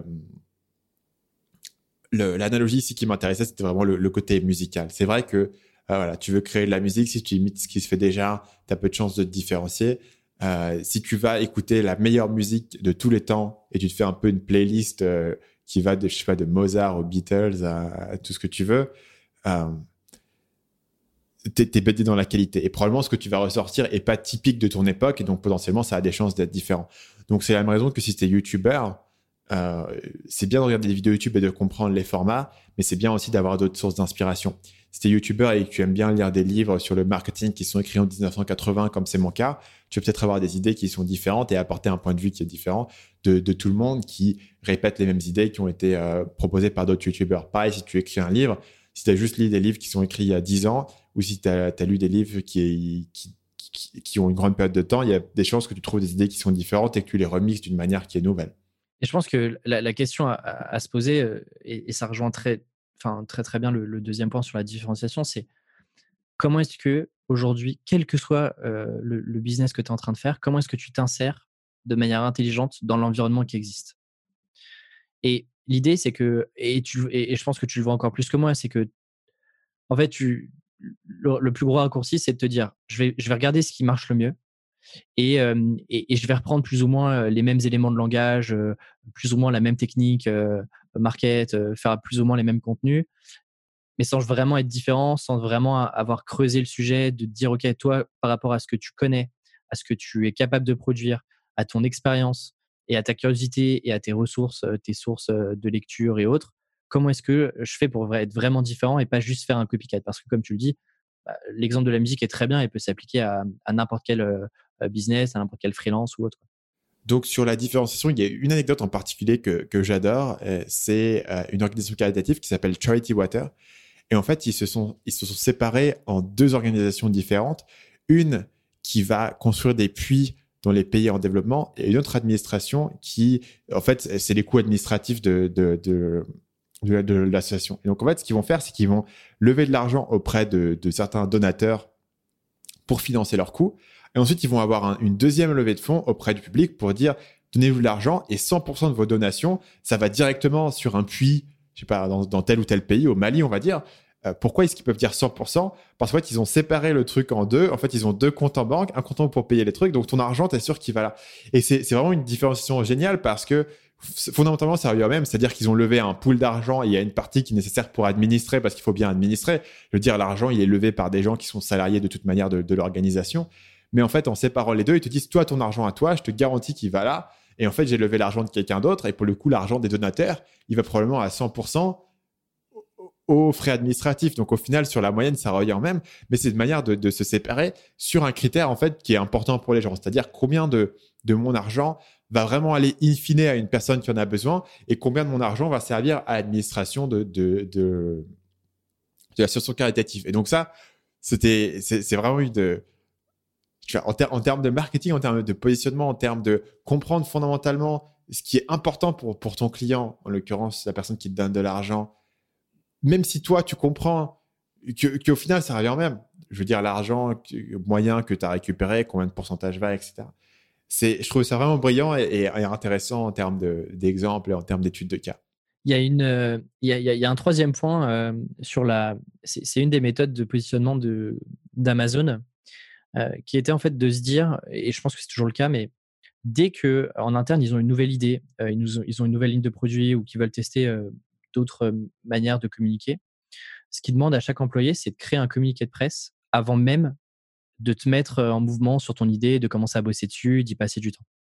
Et, en fait, je trouve que derrière, le concept est intéressant parce que le communiqué de presse est généralement un, contenu qui est assez court et qui, du coup, doit être très, très vite impactant et surtout différenciant. Pourquoi? Parce que ce communiqué de presse doit intéresser in fine des médias et donc doit être différenciant par rapport à ce qui existe ailleurs. Et je trouve que c'est une bonne manière de, revenir sur les idées qu'on avait précédemment, qui est de se dire, bah, ne nous précipitons pas forcément à bosser directement sur l'idée, mais essayons de voir un peu la, la, vision un peu plus large et tenter d'avoir une direction un peu plus claire sur là où on veut aller. Cette direction, elle va pouvoir changer, mais fixons-nous un cap avant de se précipiter sur l'idée. Et par exemple, si on prend nos deux exemples sur le livre, bah, on a chacun eu, créé une sorte de document, un peu de synthèse, qui euh, donnait l'angle du livre, de pourquoi est-ce qu'on faisait ce livre-là, comment est-ce qu'il euh, s'insère de manière différente par rapport à ce qui existe, etc. Et je trouve que c'est un bon exercice parce que si en fait euh, ton communiqué de presse, enfin en tout cas ce petit document-là, ne réussit pas à convaincre dans le cas d'Amazon en interne, c'est que l'idée elle n'est pas encore assez mûre, pas encore assez mature et pas encore assez différenciante par rapport à ce qui peut exister ou ce qu'ils ont déjà fait par ailleurs. Et, la phrase qu'eux ils ont, c'est que c'est plus facile de, revenir et de, réparer ton communiqué de presse plutôt que de revenir et de redévelopper le produit que tu as passé six mois à développer. Euh, et dans l'édition, du coup, cette idée de, communiqué de presse, ça se retrouve dans, la proposition de livre en fait, que tu vas faire à ton éditeur où tu essaies de vendre ton, livre à l'éditeur en expliquant d'un point de vue externe et d'un point de vue du lecteur pourquoi est-ce qu'un lecteur va lire ce livre. Et c'est intéressant parce que pour le coup, c'est une pression là qui est organisationnelle, c'est-à-dire que l'éditeur te demande ce document et c'est une communication interne. Mais en fait, c'est quelque chose que tu vas appliquer dans tes propres projets. Donc, même si tu faisais un livre auto-publié, ça aurait de la valeur de réfléchir fondamentalement à ça. Donc, nous, en interne, on appelle ça le document de positionnement. Avant de créer une formation, on va avoir un document qui résume ça, à qui ça s'adresse, pourquoi, ça va reprendre des éléments du sondage, ça va reprendre euh, les éléments de qu'est-ce qu'ils ont déjà essayé pour résoudre leurs problèmes, comment est-ce qu'on va se différencier, comment est-ce qu'on va répondre à la question de ben, j'ai déjà essayé ça, ça, ça, en quoi est-ce que vous êtes différente? Donc, on a un document qui rassemble ça, pareil, qui va être la base du copywriting. Et sinon, un truc que j'aime bien, euh, c'est d'écrire une page de vente pour un produit avant de l'avoir créé. Alors ça, c'est un truc vraiment de, de il y a qu'une personne qui, qui, a, qui, a, grandi et qui a baigné dans le copywriting qui, qui pourrait te dire ça. Mais pour moi, ça a beaucoup de sens. En créant cette page de vente, tu vas vraiment réfléchir à qu'est-ce que la personne veut vraiment derrière, qu'est-ce que mon client veut vraiment? Et je vais lui écrire le sommaire de la formation qui va vraiment lui vendre du rêve. Et c'est pas une mauvaise manière de créer ton sommaire parce que c'est essayer de te dire bah, qu'est-ce que la personne veut? Et faire la liste de l'ensemble de ce qu'il veut et de l'ensemble de ce qu'il désire. Et ensuite, bah, c'est à toi de, créer le, produit qui correspond à ce que tu as écrit. Mais le fait d'avoir commencé ton processus créatif vraiment en te forçant à te mettre dans les chaussures euh, du client final, soit en faisant un communiqué de presse, soit en faisant une page de vente, soit en faisant un document de positionnement et une proposition commerciale pour un éditeur, tu vas euh, comprendre en quoi est-ce que tu es unique, en quoi est-ce que tu vas attirer l'attention des gens, en quoi est-ce que tu vas te différencier, comment est-ce que tu vas répondre à ces objections de oui, mais moi, ça n'a pas marché pour moi. Et euh, de préférence faire ça sur un document assez court que tu peux avoir. Donc moi, mon document de positionnement, je vais l'avoir ouvert tout le temps euh, quand je suis en train de travailler sur un, tunnel de vente pour un produit. Et je vais généralement le relire au début de la journée. Je vais reprendre, je vais checker mon avatar, je vais checker mes, euh, mes points clés, mes bullet points, etc. pour, que, pour être sûr que tout mon marketing soit bien cohérent. Mais ça me permet de toujours commencer par faire un check de euh, où est mon client, où est-ce qu'il regarde, qu'est-ce qu'il fait, à quoi il pense. Et, ça, c'est un truc que tu peux, par exemple, sur un livre, tu peux avoir euh, une petite proposition de valeur que tu peux avoir en haut de ton document, tu peux l'avoir dans un coin de ton ordinateur, tu peux l'avoir sur un post-it à côté de ton PC pour vraiment le garder en tête. Et ça, ça a beaucoup de valeur parce que au final, tu vas être immergé dans ton truc pendant des heures, quoi. Et c'est facile pendant des heures d'être immergé dans ton truc et de perdre un peu de vue euh, le client et c'est naturel. Donc, il faut un peu se forcer à, se recalibrer là-dessus. Et même si tu crois que tu l'as, et moi, clairement, mon, si tu veux, mon client cible, je l'ai assez bien. Quoi. Ça fait quand même quelques années que, je suis dessus et je suis beaucoup en contact avec les gens et, j'ai beaucoup de retours et j'ai beaucoup d'interactions. Mais j'aime bien avoir ce, recheck de recalibration euh, à chaque fois que sur lequel je peux me reposer. Notamment si, tu vois, dans... C'est aussi un truc de, long terme, mais si dans deux ans, euh, je, je, continue à faire un lancement pour ce produit, ce qui est, toujours le cas. Hein. Je, fais je, je, je, refais des nouvelles versions de mes formations, euh, je réécris des emails, je réécris des trucs bah, j'aime bien avoir un document qui synthétise le truc, où je me dis, ah ouais, c'était ça vraiment le l'angle, c'était ça vraiment le positionnement, c'était ça les, les trois bénéfices clés que je voulais mettre en avant. Et du coup, avoir un, marketing qui est, qui est cohérent euh, sur le temps, même là où moi, j'aurais pu potentiellement oublier exactement qui était mon client. Mais je te, je te rejoins et je pense que c'est vraiment important d'écrire ça quoi.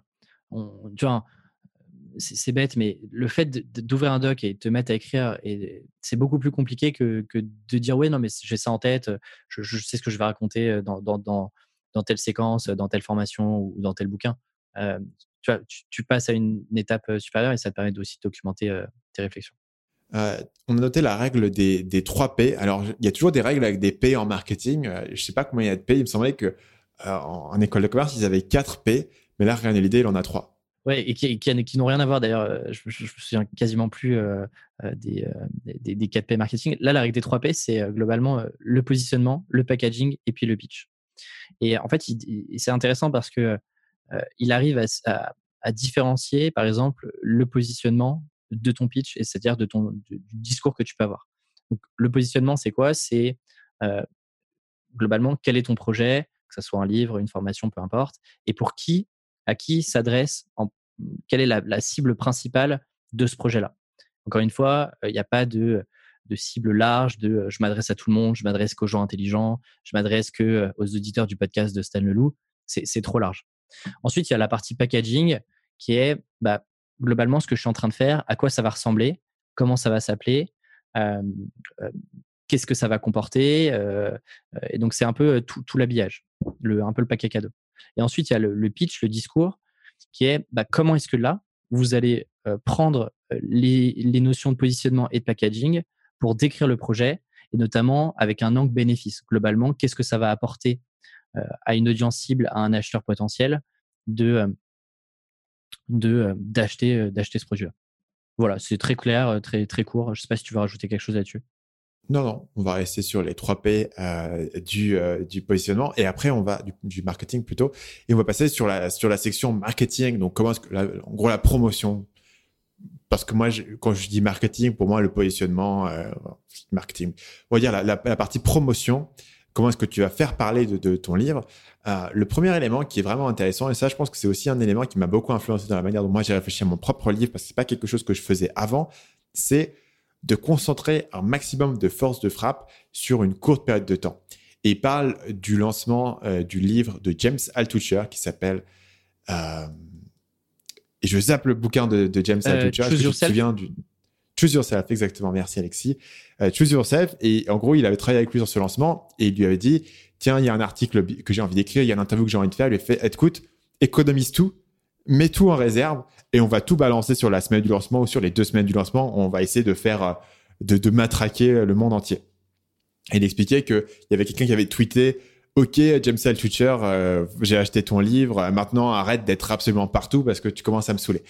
Et en gros, il disait, bah, c'est vraiment ça l'objectif, c'est d'être partout. Évidemment, tu ne peux pas être partout tout le temps, mais si tu prends une longue période de temps pour économiser un grand nombre de contenus et d'interviews et d'interventions et, que tu le publies sur une courte période de temps, bah, tu as l'impression d'être partout pendant une courte période de temps. Donc moi, ce que j'ai essayé de faire quand j'ai sorti mon livre fin janvier, j'ai vraiment fait beaucoup d'interviews.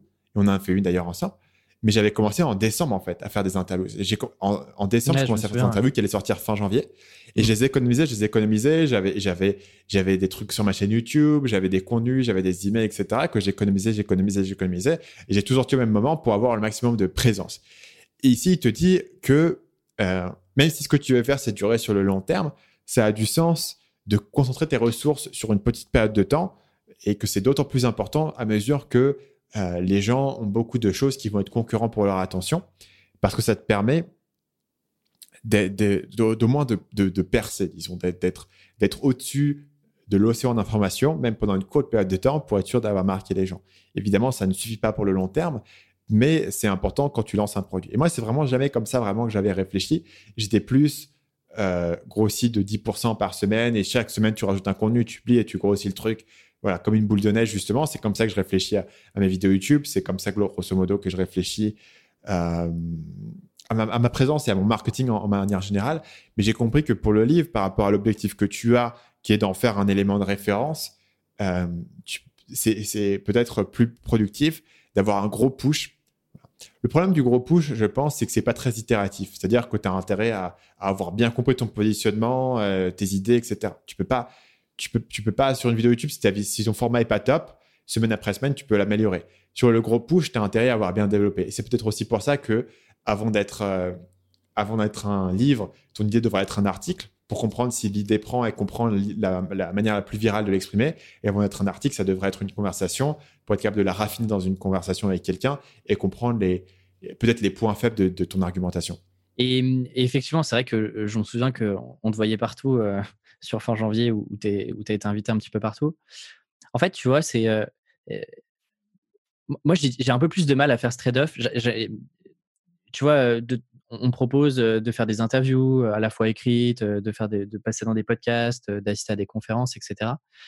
Et tu vois, je ne sais jamais quelle décision est la meilleure entre eux. J'attends et je repousse ça au risque que les gens le, prennent mal et, se disent attends, euh, il, repousse euh, pendant six mois plus tard, versus te dire bah, est-ce que ton marketing, tu, tu le commences pas pendant que tu es en train d'écrire le livre et que c'est pas par exemple une bonne opportunité de je sais pas, faire grossir ta liste email, euh, commencer à tester aussi quelques éléments de langage sur ton livre, etc. Tu vois, c'est, c'est, super difficile de dire où, est-ce que tu mets le curseur quoi, entre tu refuses tout et t'espères que bah, les gens seront toujours dispo pour, pour que tu puisses parler de toi, du livre, etc. au moment où ça sort, versus bah, tu vois continuer de faire grossir, faire parler de toi, faire fait, en fait du marketing et de la promotion pendant l'écriture, par exemple. C'est pas simple, je trouve. De, je sais pas si toi, tu as du coup peut-être un retour d'expérience là-dessus, si, tu prenais quand même quelques, trucs de temps en temps ou vraiment tu as, tout repoussé sur un momentum précis? Moi, j'avais vraiment un problème de, temps, c'est-à-dire que j'étais assez transparent dans, mon approche en fait. Tu fais un interview avec moi. en, ce moment, j'en fais pas. Euh, je ferai pas d'interview avant telle date. Mais parce que j'écris mon livre et j'ai pas le temps de faire l'interview, mais quand mon livre est terminé, là, justement, je serai très dispo pour faire des interviews et donc, du coup, euh, ce que je peux faire, c'est te recontacter à ce moment-là.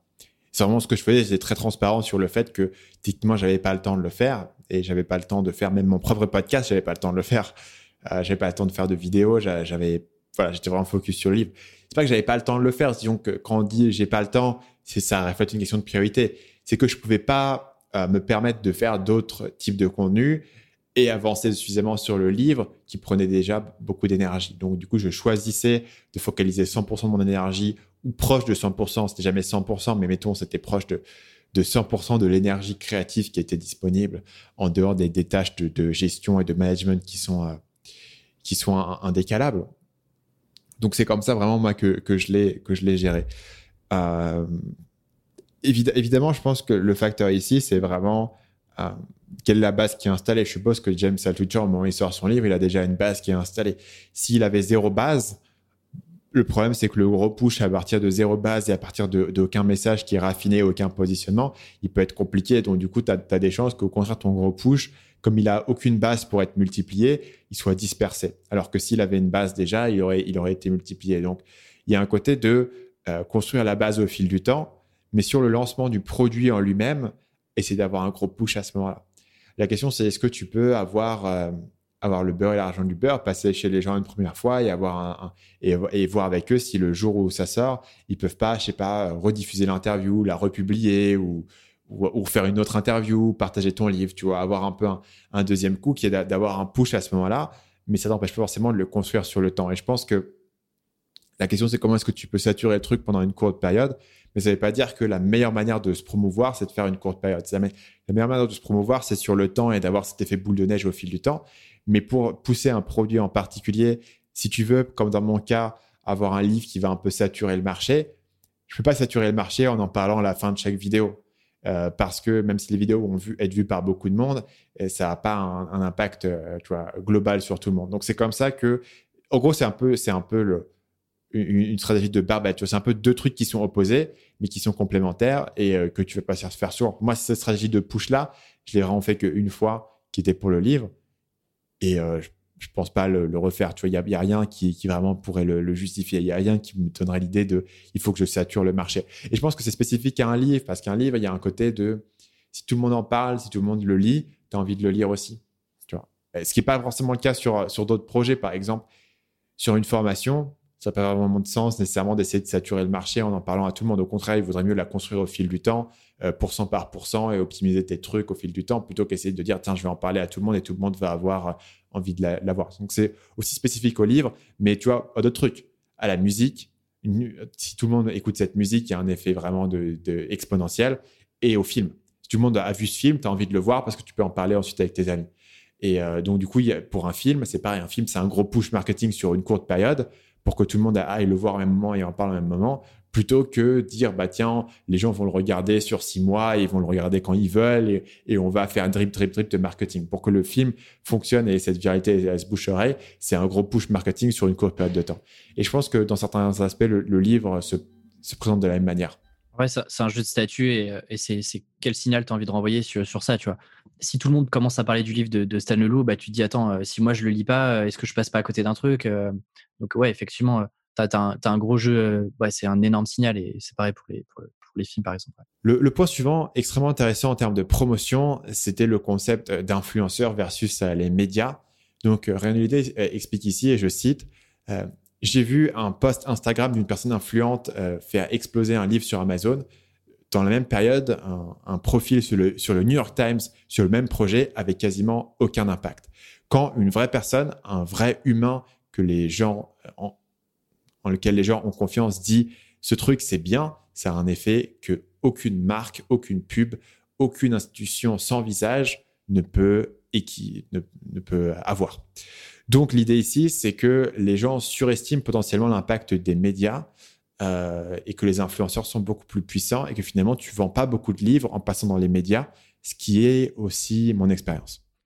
Effectivement, et, et je pense que euh, tu vois, ça revient un peu à multiplier aussi les, points de contact. C'est-à-dire que les médias, si tu regardes par exemple en France, tu n'as pas non plus 40 000 médias possibles. Et, par exemple, si, tu parles d'un livre de marketing, bah, tu, peux vite faire le tour des médias que moi j'appelle un peu mainstream. En revanche, tu peux toucher beaucoup plus facilement et de manière beaucoup plus directe des petites niches que tu vas multiplier qui, in fine, vont faire que ton livre va mieux se vendre si tu vas toucher bah, des, personnes qui sont reconnues sur leur sujet, qui ont aussi leurs petites audiences, parce que les gens font aujourd'hui beaucoup plus confiance à la personne qui a derrière versus un média. Et, ce, que, rajoute Ryan Idée, c'est que il explique qu'en gros, les médias ont déjà du mal à, faire venir des gens et, à vendre leurs propres produits, leur propre espace publicitaire, etc. C'est brutal. Donc, ils ont du mal à faire payer les gens bah, pour leurs propres produits. Qu'est-ce qu'ils pensent qu'ils vont pouvoir euh, vendre le tien Ça fait mal. Exactement. Et en vrai, mais, mais en vrai, c'est une bonne. Euh, alors, elle est tirée. Euh, le, la réflexion est vraiment tirée jusqu'au bout, mais, mais c'est une bonne. En vrai, c'est une bonne façon de voir les choses. Pourquoi est-ce que du coup, tu vas passer du temps à faire du relationnel, à aller chercher le bon interlocuteur dans le Figaro ou dans le 20 minutes, alors qu'en fait, peut-être que avec quelques contacts, tu peux aller toucher trois, quatre influenceurs qui in fine, il faut pas oublier qu'en fait, ton objectif, c'est d'aller vendre le plus de livres possible dans, dans ce cas-là, tu vois?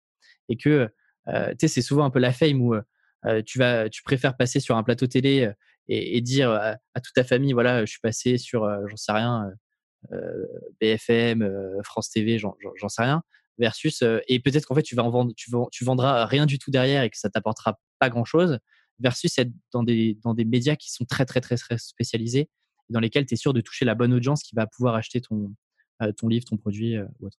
Niveau, niveau média, il y a un autre élément qui est, qui est connecté à ça, qui est une grande spécialité de Ryan Holiday, qui est le, le newsjacking, le fait de te connecter à des, euh, à des effets d'actualité pour pouvoir faire parler de toi et essentiellement connecter ton, ton, ton produit ou ton discours à un effet d'actualité. Alors, effectivement, je ne sais pas dans quelle mesure c'est intéressant de, de, je sais pas dans quelle mesure c'est intéressant de, prendre des tendances et, et, de se les réapproprier pour faire parler de soi et de son projet. Et en préparant l'épisode, je prenais un peu l'exemple de, certaines de tes vidéos qui, qui surfaient sur, sur une tendance ou sur un sujet un peu brûlant d'actualité que tu pouvais te réapproprier. je ne sais pas si toi, tu as un retour d'expérience là-dessus, si tu penses que c'est une, une bonne manière de faire ou pas. Euh, ou alors si même tu vois des, points négatifs, par exemple, euh, à ce genre de contenu C'est vraiment une, bonne manière de faire parce qu'en en fait, il faut comprendre que, par exemple, si tu es sur YouTube, mais ça s'applique à n'importe quel média, mais je vais prendre l'exemple de YouTube, qu'est-ce qui va faire que les gens cliquent sur ta vidéo? Pour moi, la, théorie, le modèle mental que j'ai, c'est le suivant. Les gens cliquent sur ma vidéo si je leur parle de quelque chose qu'ils connaissent déjà, mais que je leur dis quelque chose de nouveau dessus.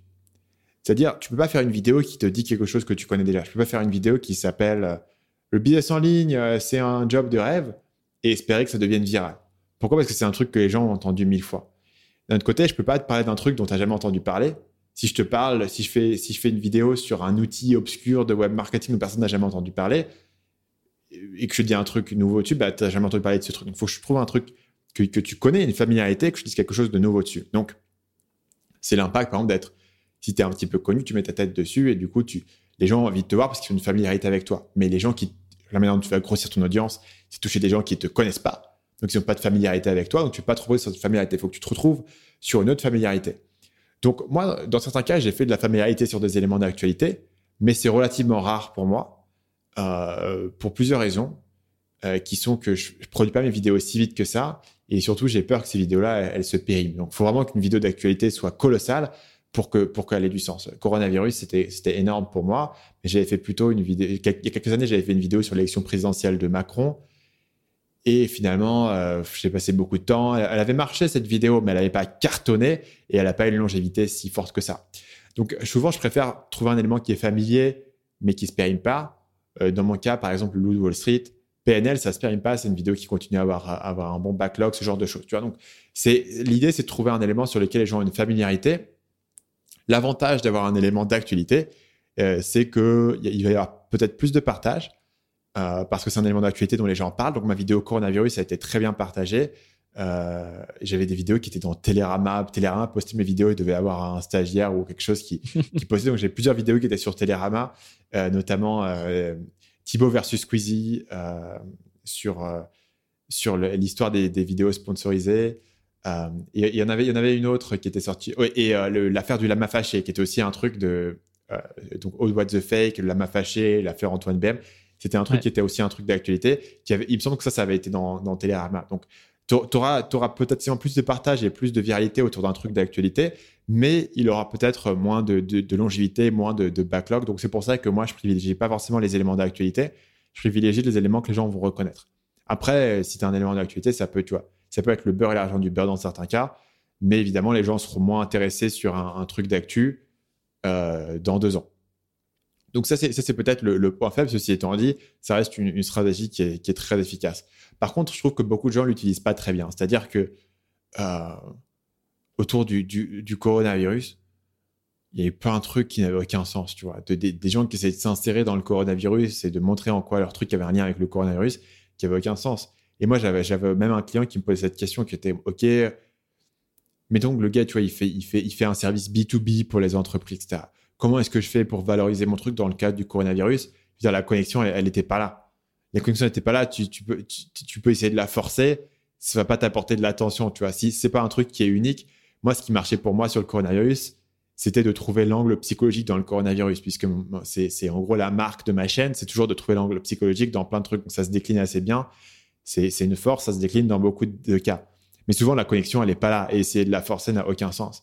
Et en ce moment, on, a rebelote, et c'est encore pire avec les, manifestations aux États-Unis, etc. Et tout le monde essaye de, connecter sa marque à, ces événements.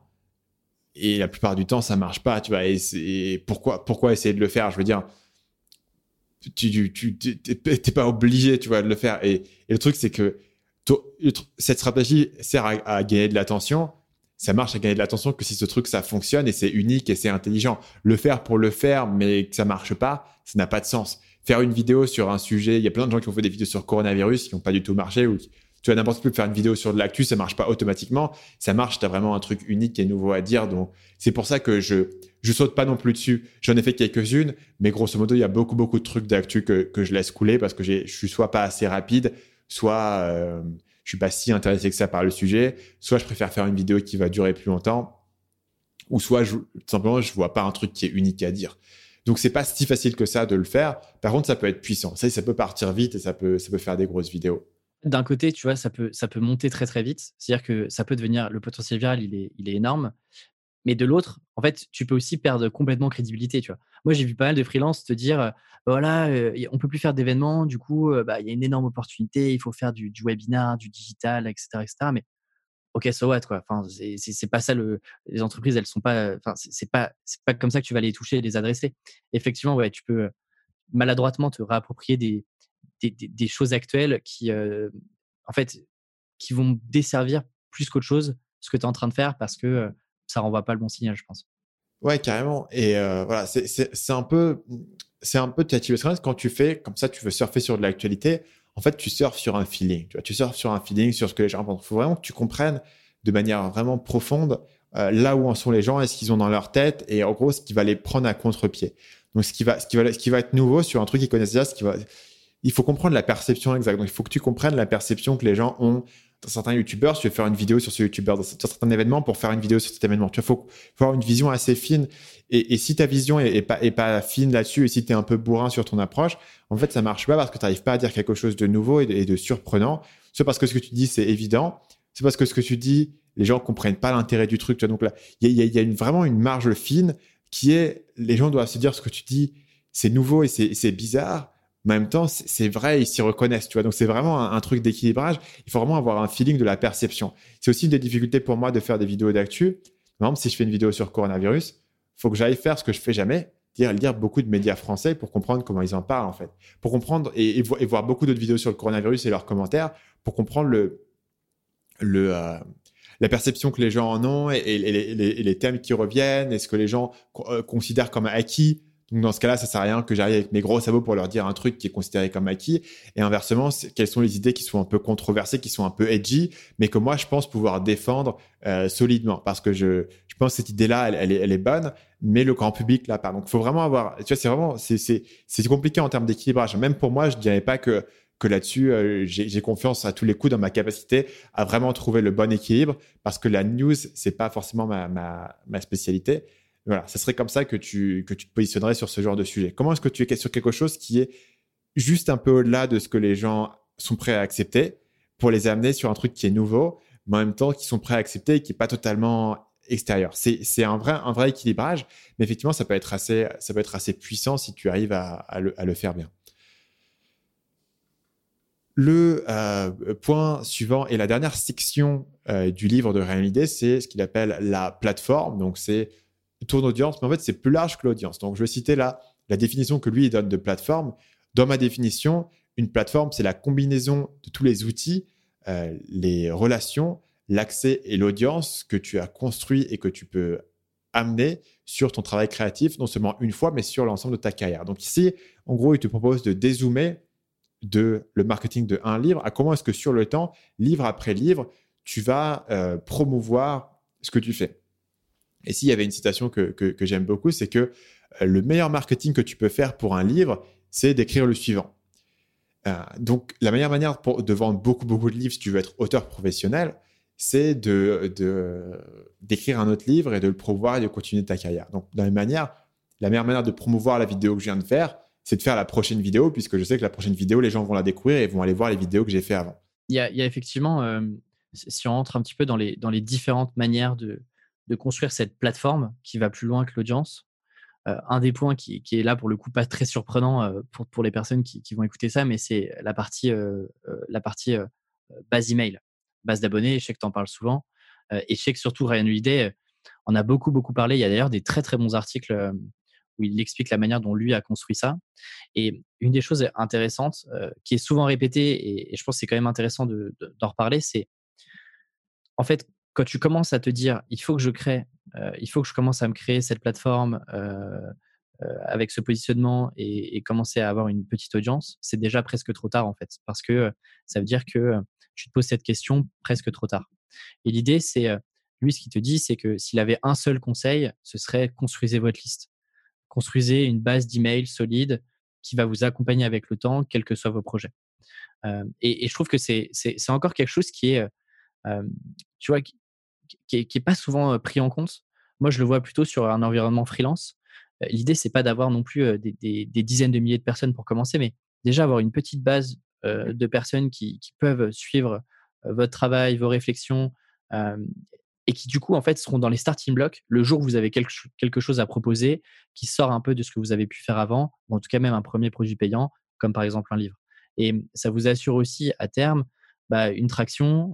vous êtes, vous savez que bah, il y, a potentiellement des ventes qui vont arriver, et ça donne aussi encore une fois un bon signal externe sur le fait que des gens l'ont lu, des gens ont commenté, des gens ont partagé, et donc c'est un bon signal positif que ce que tu viens de faire, c'est quelque chose de qualité.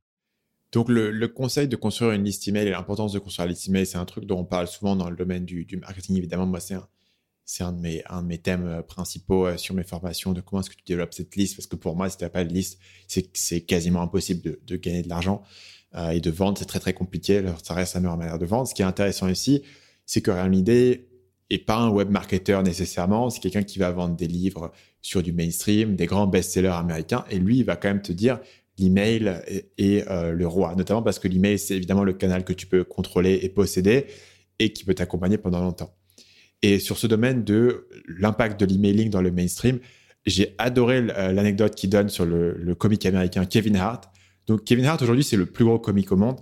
Je sais pas si en France les gens savent vraiment qui c'est. Pas tant que ça. Tu vois. Euh, pas tant que ça. Ouais. As, euh, celui qui est très très connu, c'est euh, comme par hasard, j'ai plus son, son, nom, mais celui qui a inspiré notamment tous les Gad Elmaleh, etc. mince. Seinfeld. Ouais, exactement. Tu vois, qui a une autre forme de, d'humour, etc. Mais, mais tu vois, Kevin Hart, bah moi, je l'ai découvert. je pense que je l'ai découvert avec, avec ce bouquin-là, quand j'ai ensuite été faire quelques recherches, parce que je trouvais que justement l'histoire que tu racontais est assez intéressante.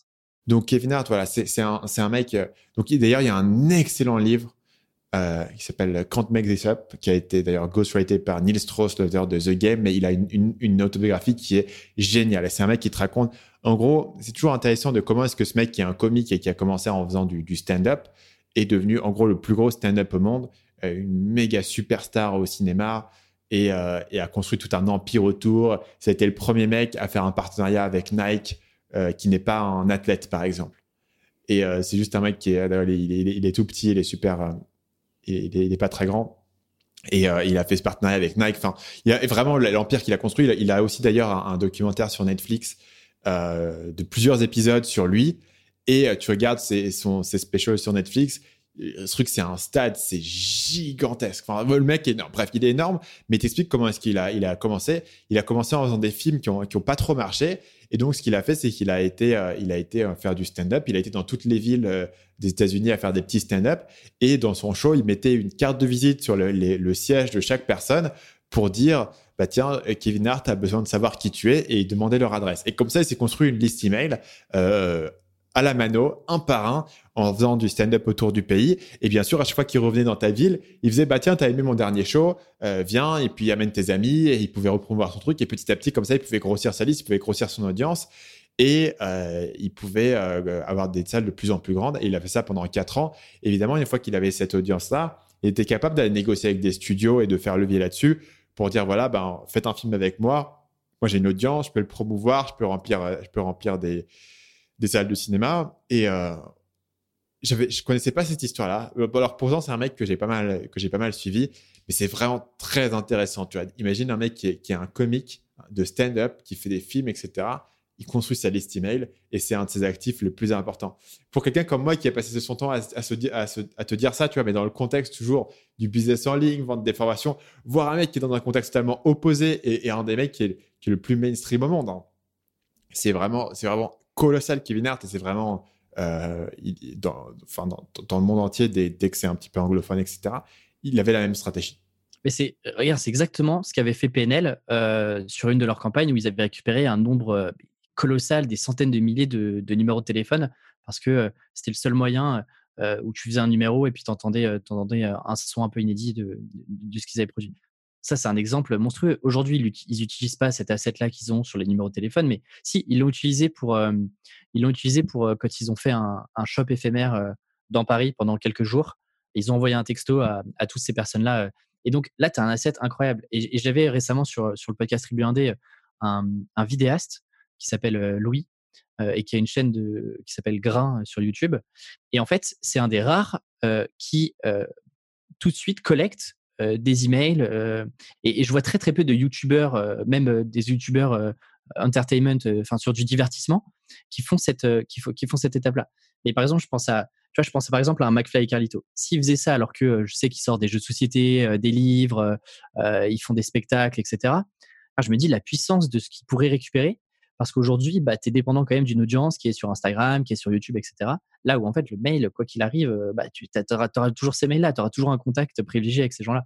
Et, je trouve que c'est émancipé euh, de, euh, du jeu des plateformes, des nouveaux réseaux sociaux qui arrivent, etc. etc.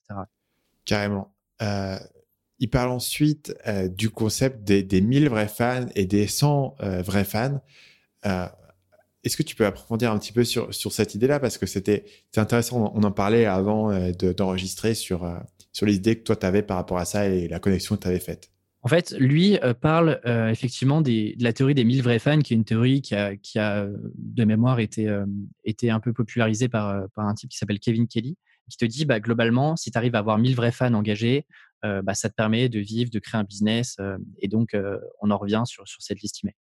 Et il y a quelques, je pense qu'il y a 2-3 ans, Lee Jean, qui, a bossé dans un fonds d'investissement américain, avait justement parlé plutôt des 100 vrais fans. Est-ce qu'on ne pourrait pas réduire ça de 10 et d'expliquer pourquoi est-ce que, bah, en fait, avoir peut-être 100 vrais fans est peut-être beaucoup plus puissant qu'avoir 1000 vrais fans? Et, en fait, elle, prend un exemple assez intéressant sur en gros, l'idée, euh, ce dont je parlais euh, juste avant avec, euh, avec, toi, Stan, c'est que, en gros, aujourd'hui, tu as pas mal, notamment sur YouTube, des créateurs qui ont mis en place des Patreons.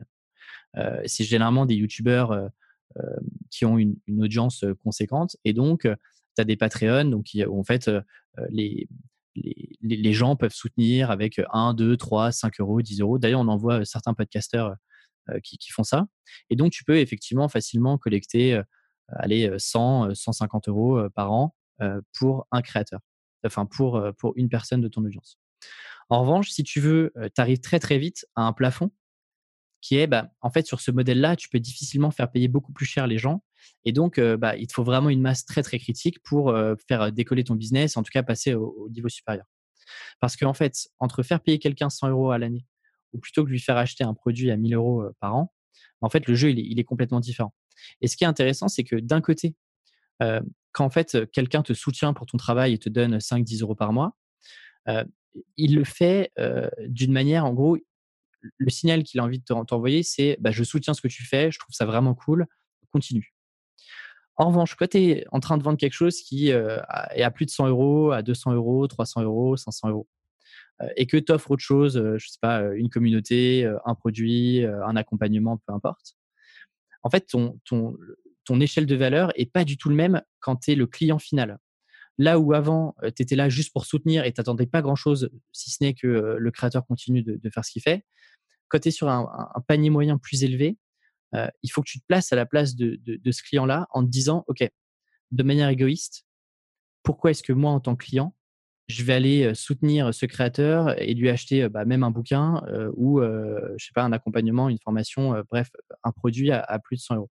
Et il y, a une notion beaucoup plus égoïste à mesure que le, prix de tes produits et de tes services est, élevé. Et je trouve que c'est intéressant, du coup, de réfléchir déjà à ça dès le départ.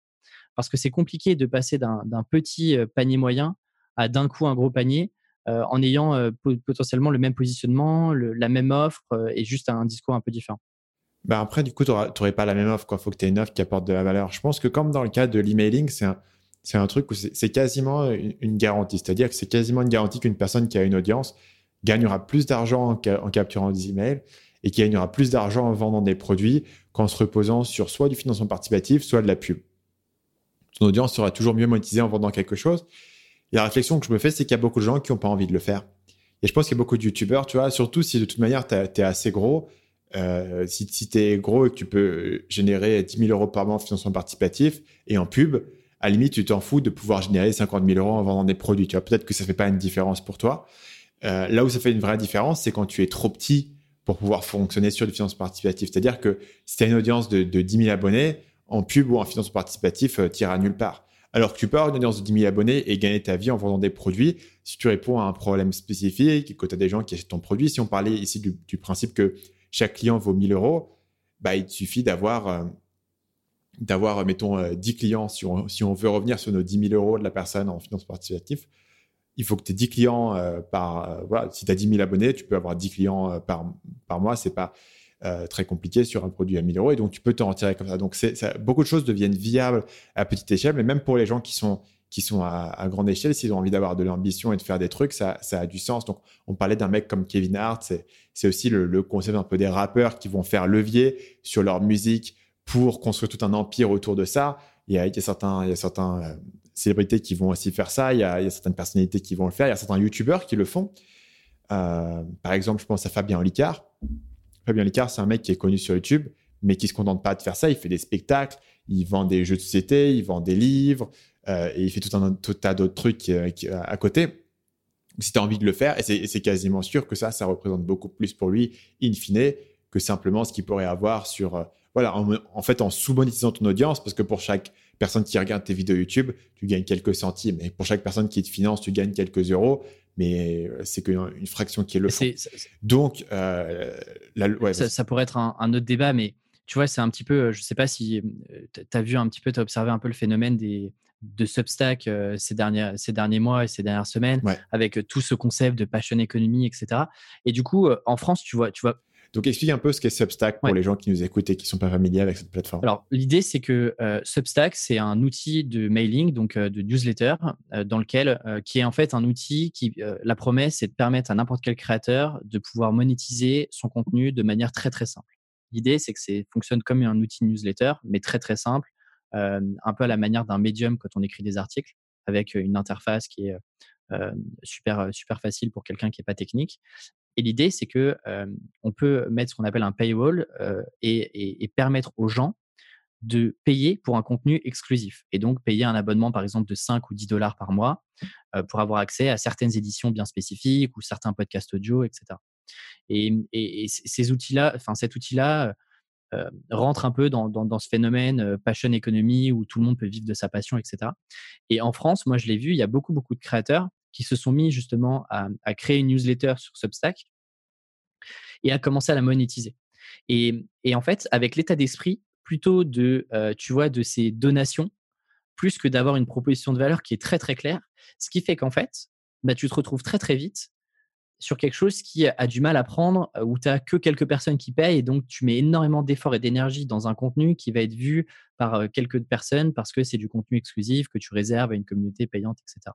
Et ce que tu dis, en fait, ça revient exactement à ce que tu disais tout à l'heure, où c'est intéressant de se mettre dans la tête de quel est le positionnement que je veux avoir avec mon produit et ce que j'ai envie de vendre, parce que à moins d'avoir une taille critique, et, comme par hasard, les exemples que Substack prend, notamment Stratechery qui fait quasiment, je crois, plusieurs millions par an, bah oui, en fait, il a déjà une crédibilité qui est énorme, il avait une audience avant ça qui était énorme, et donc, bah oui, c'est beaucoup plus simple derrière de monétiser ça. Et surtout, le point important chez, chez qui fait du coup des, des newsletters sur la, sur la tech, et notamment l'aspect stratégique de la tech, c'est qu'il répond à un problème en fait spécifique pour une certaine personne. Et il me semble que sa newsletter coûte 150 dollars par an, un truc comme ça, on va dire, dans ces eaux-là.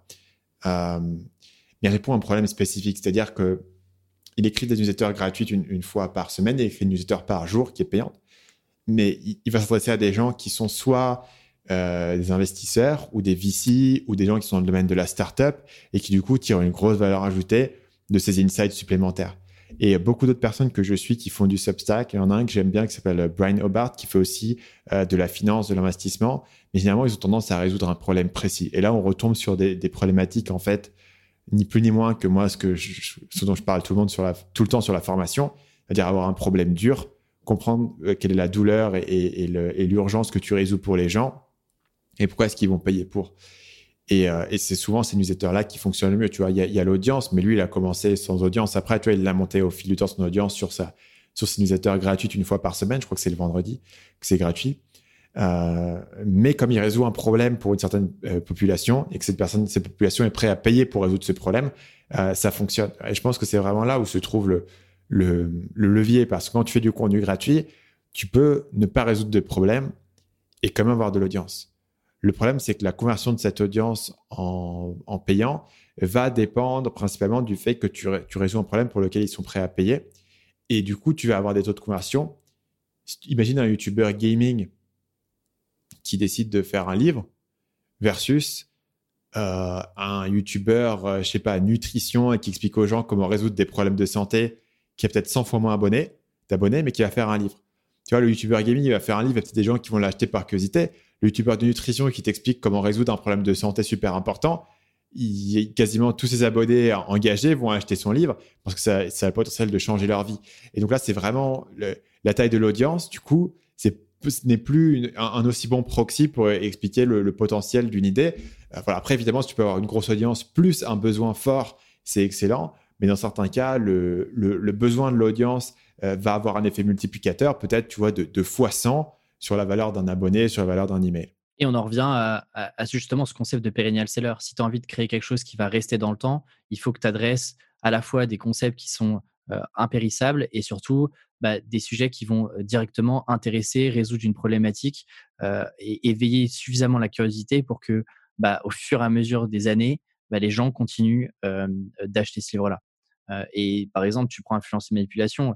en fait, la psychologie humaine qu'on le veuille ou non, ça intéresse toujours les gens. C'est quelque chose qui est incontournable. C'est quelque chose qui va pas se périmer avec le temps. Et parce qu'il y a aussi une, il y a eu un besoin à un moment donné d'écrire ce livre-là pour répondre, bah, pour mieux comprendre les interactions entre les personnes avec des bonnes histoires, etc., etc.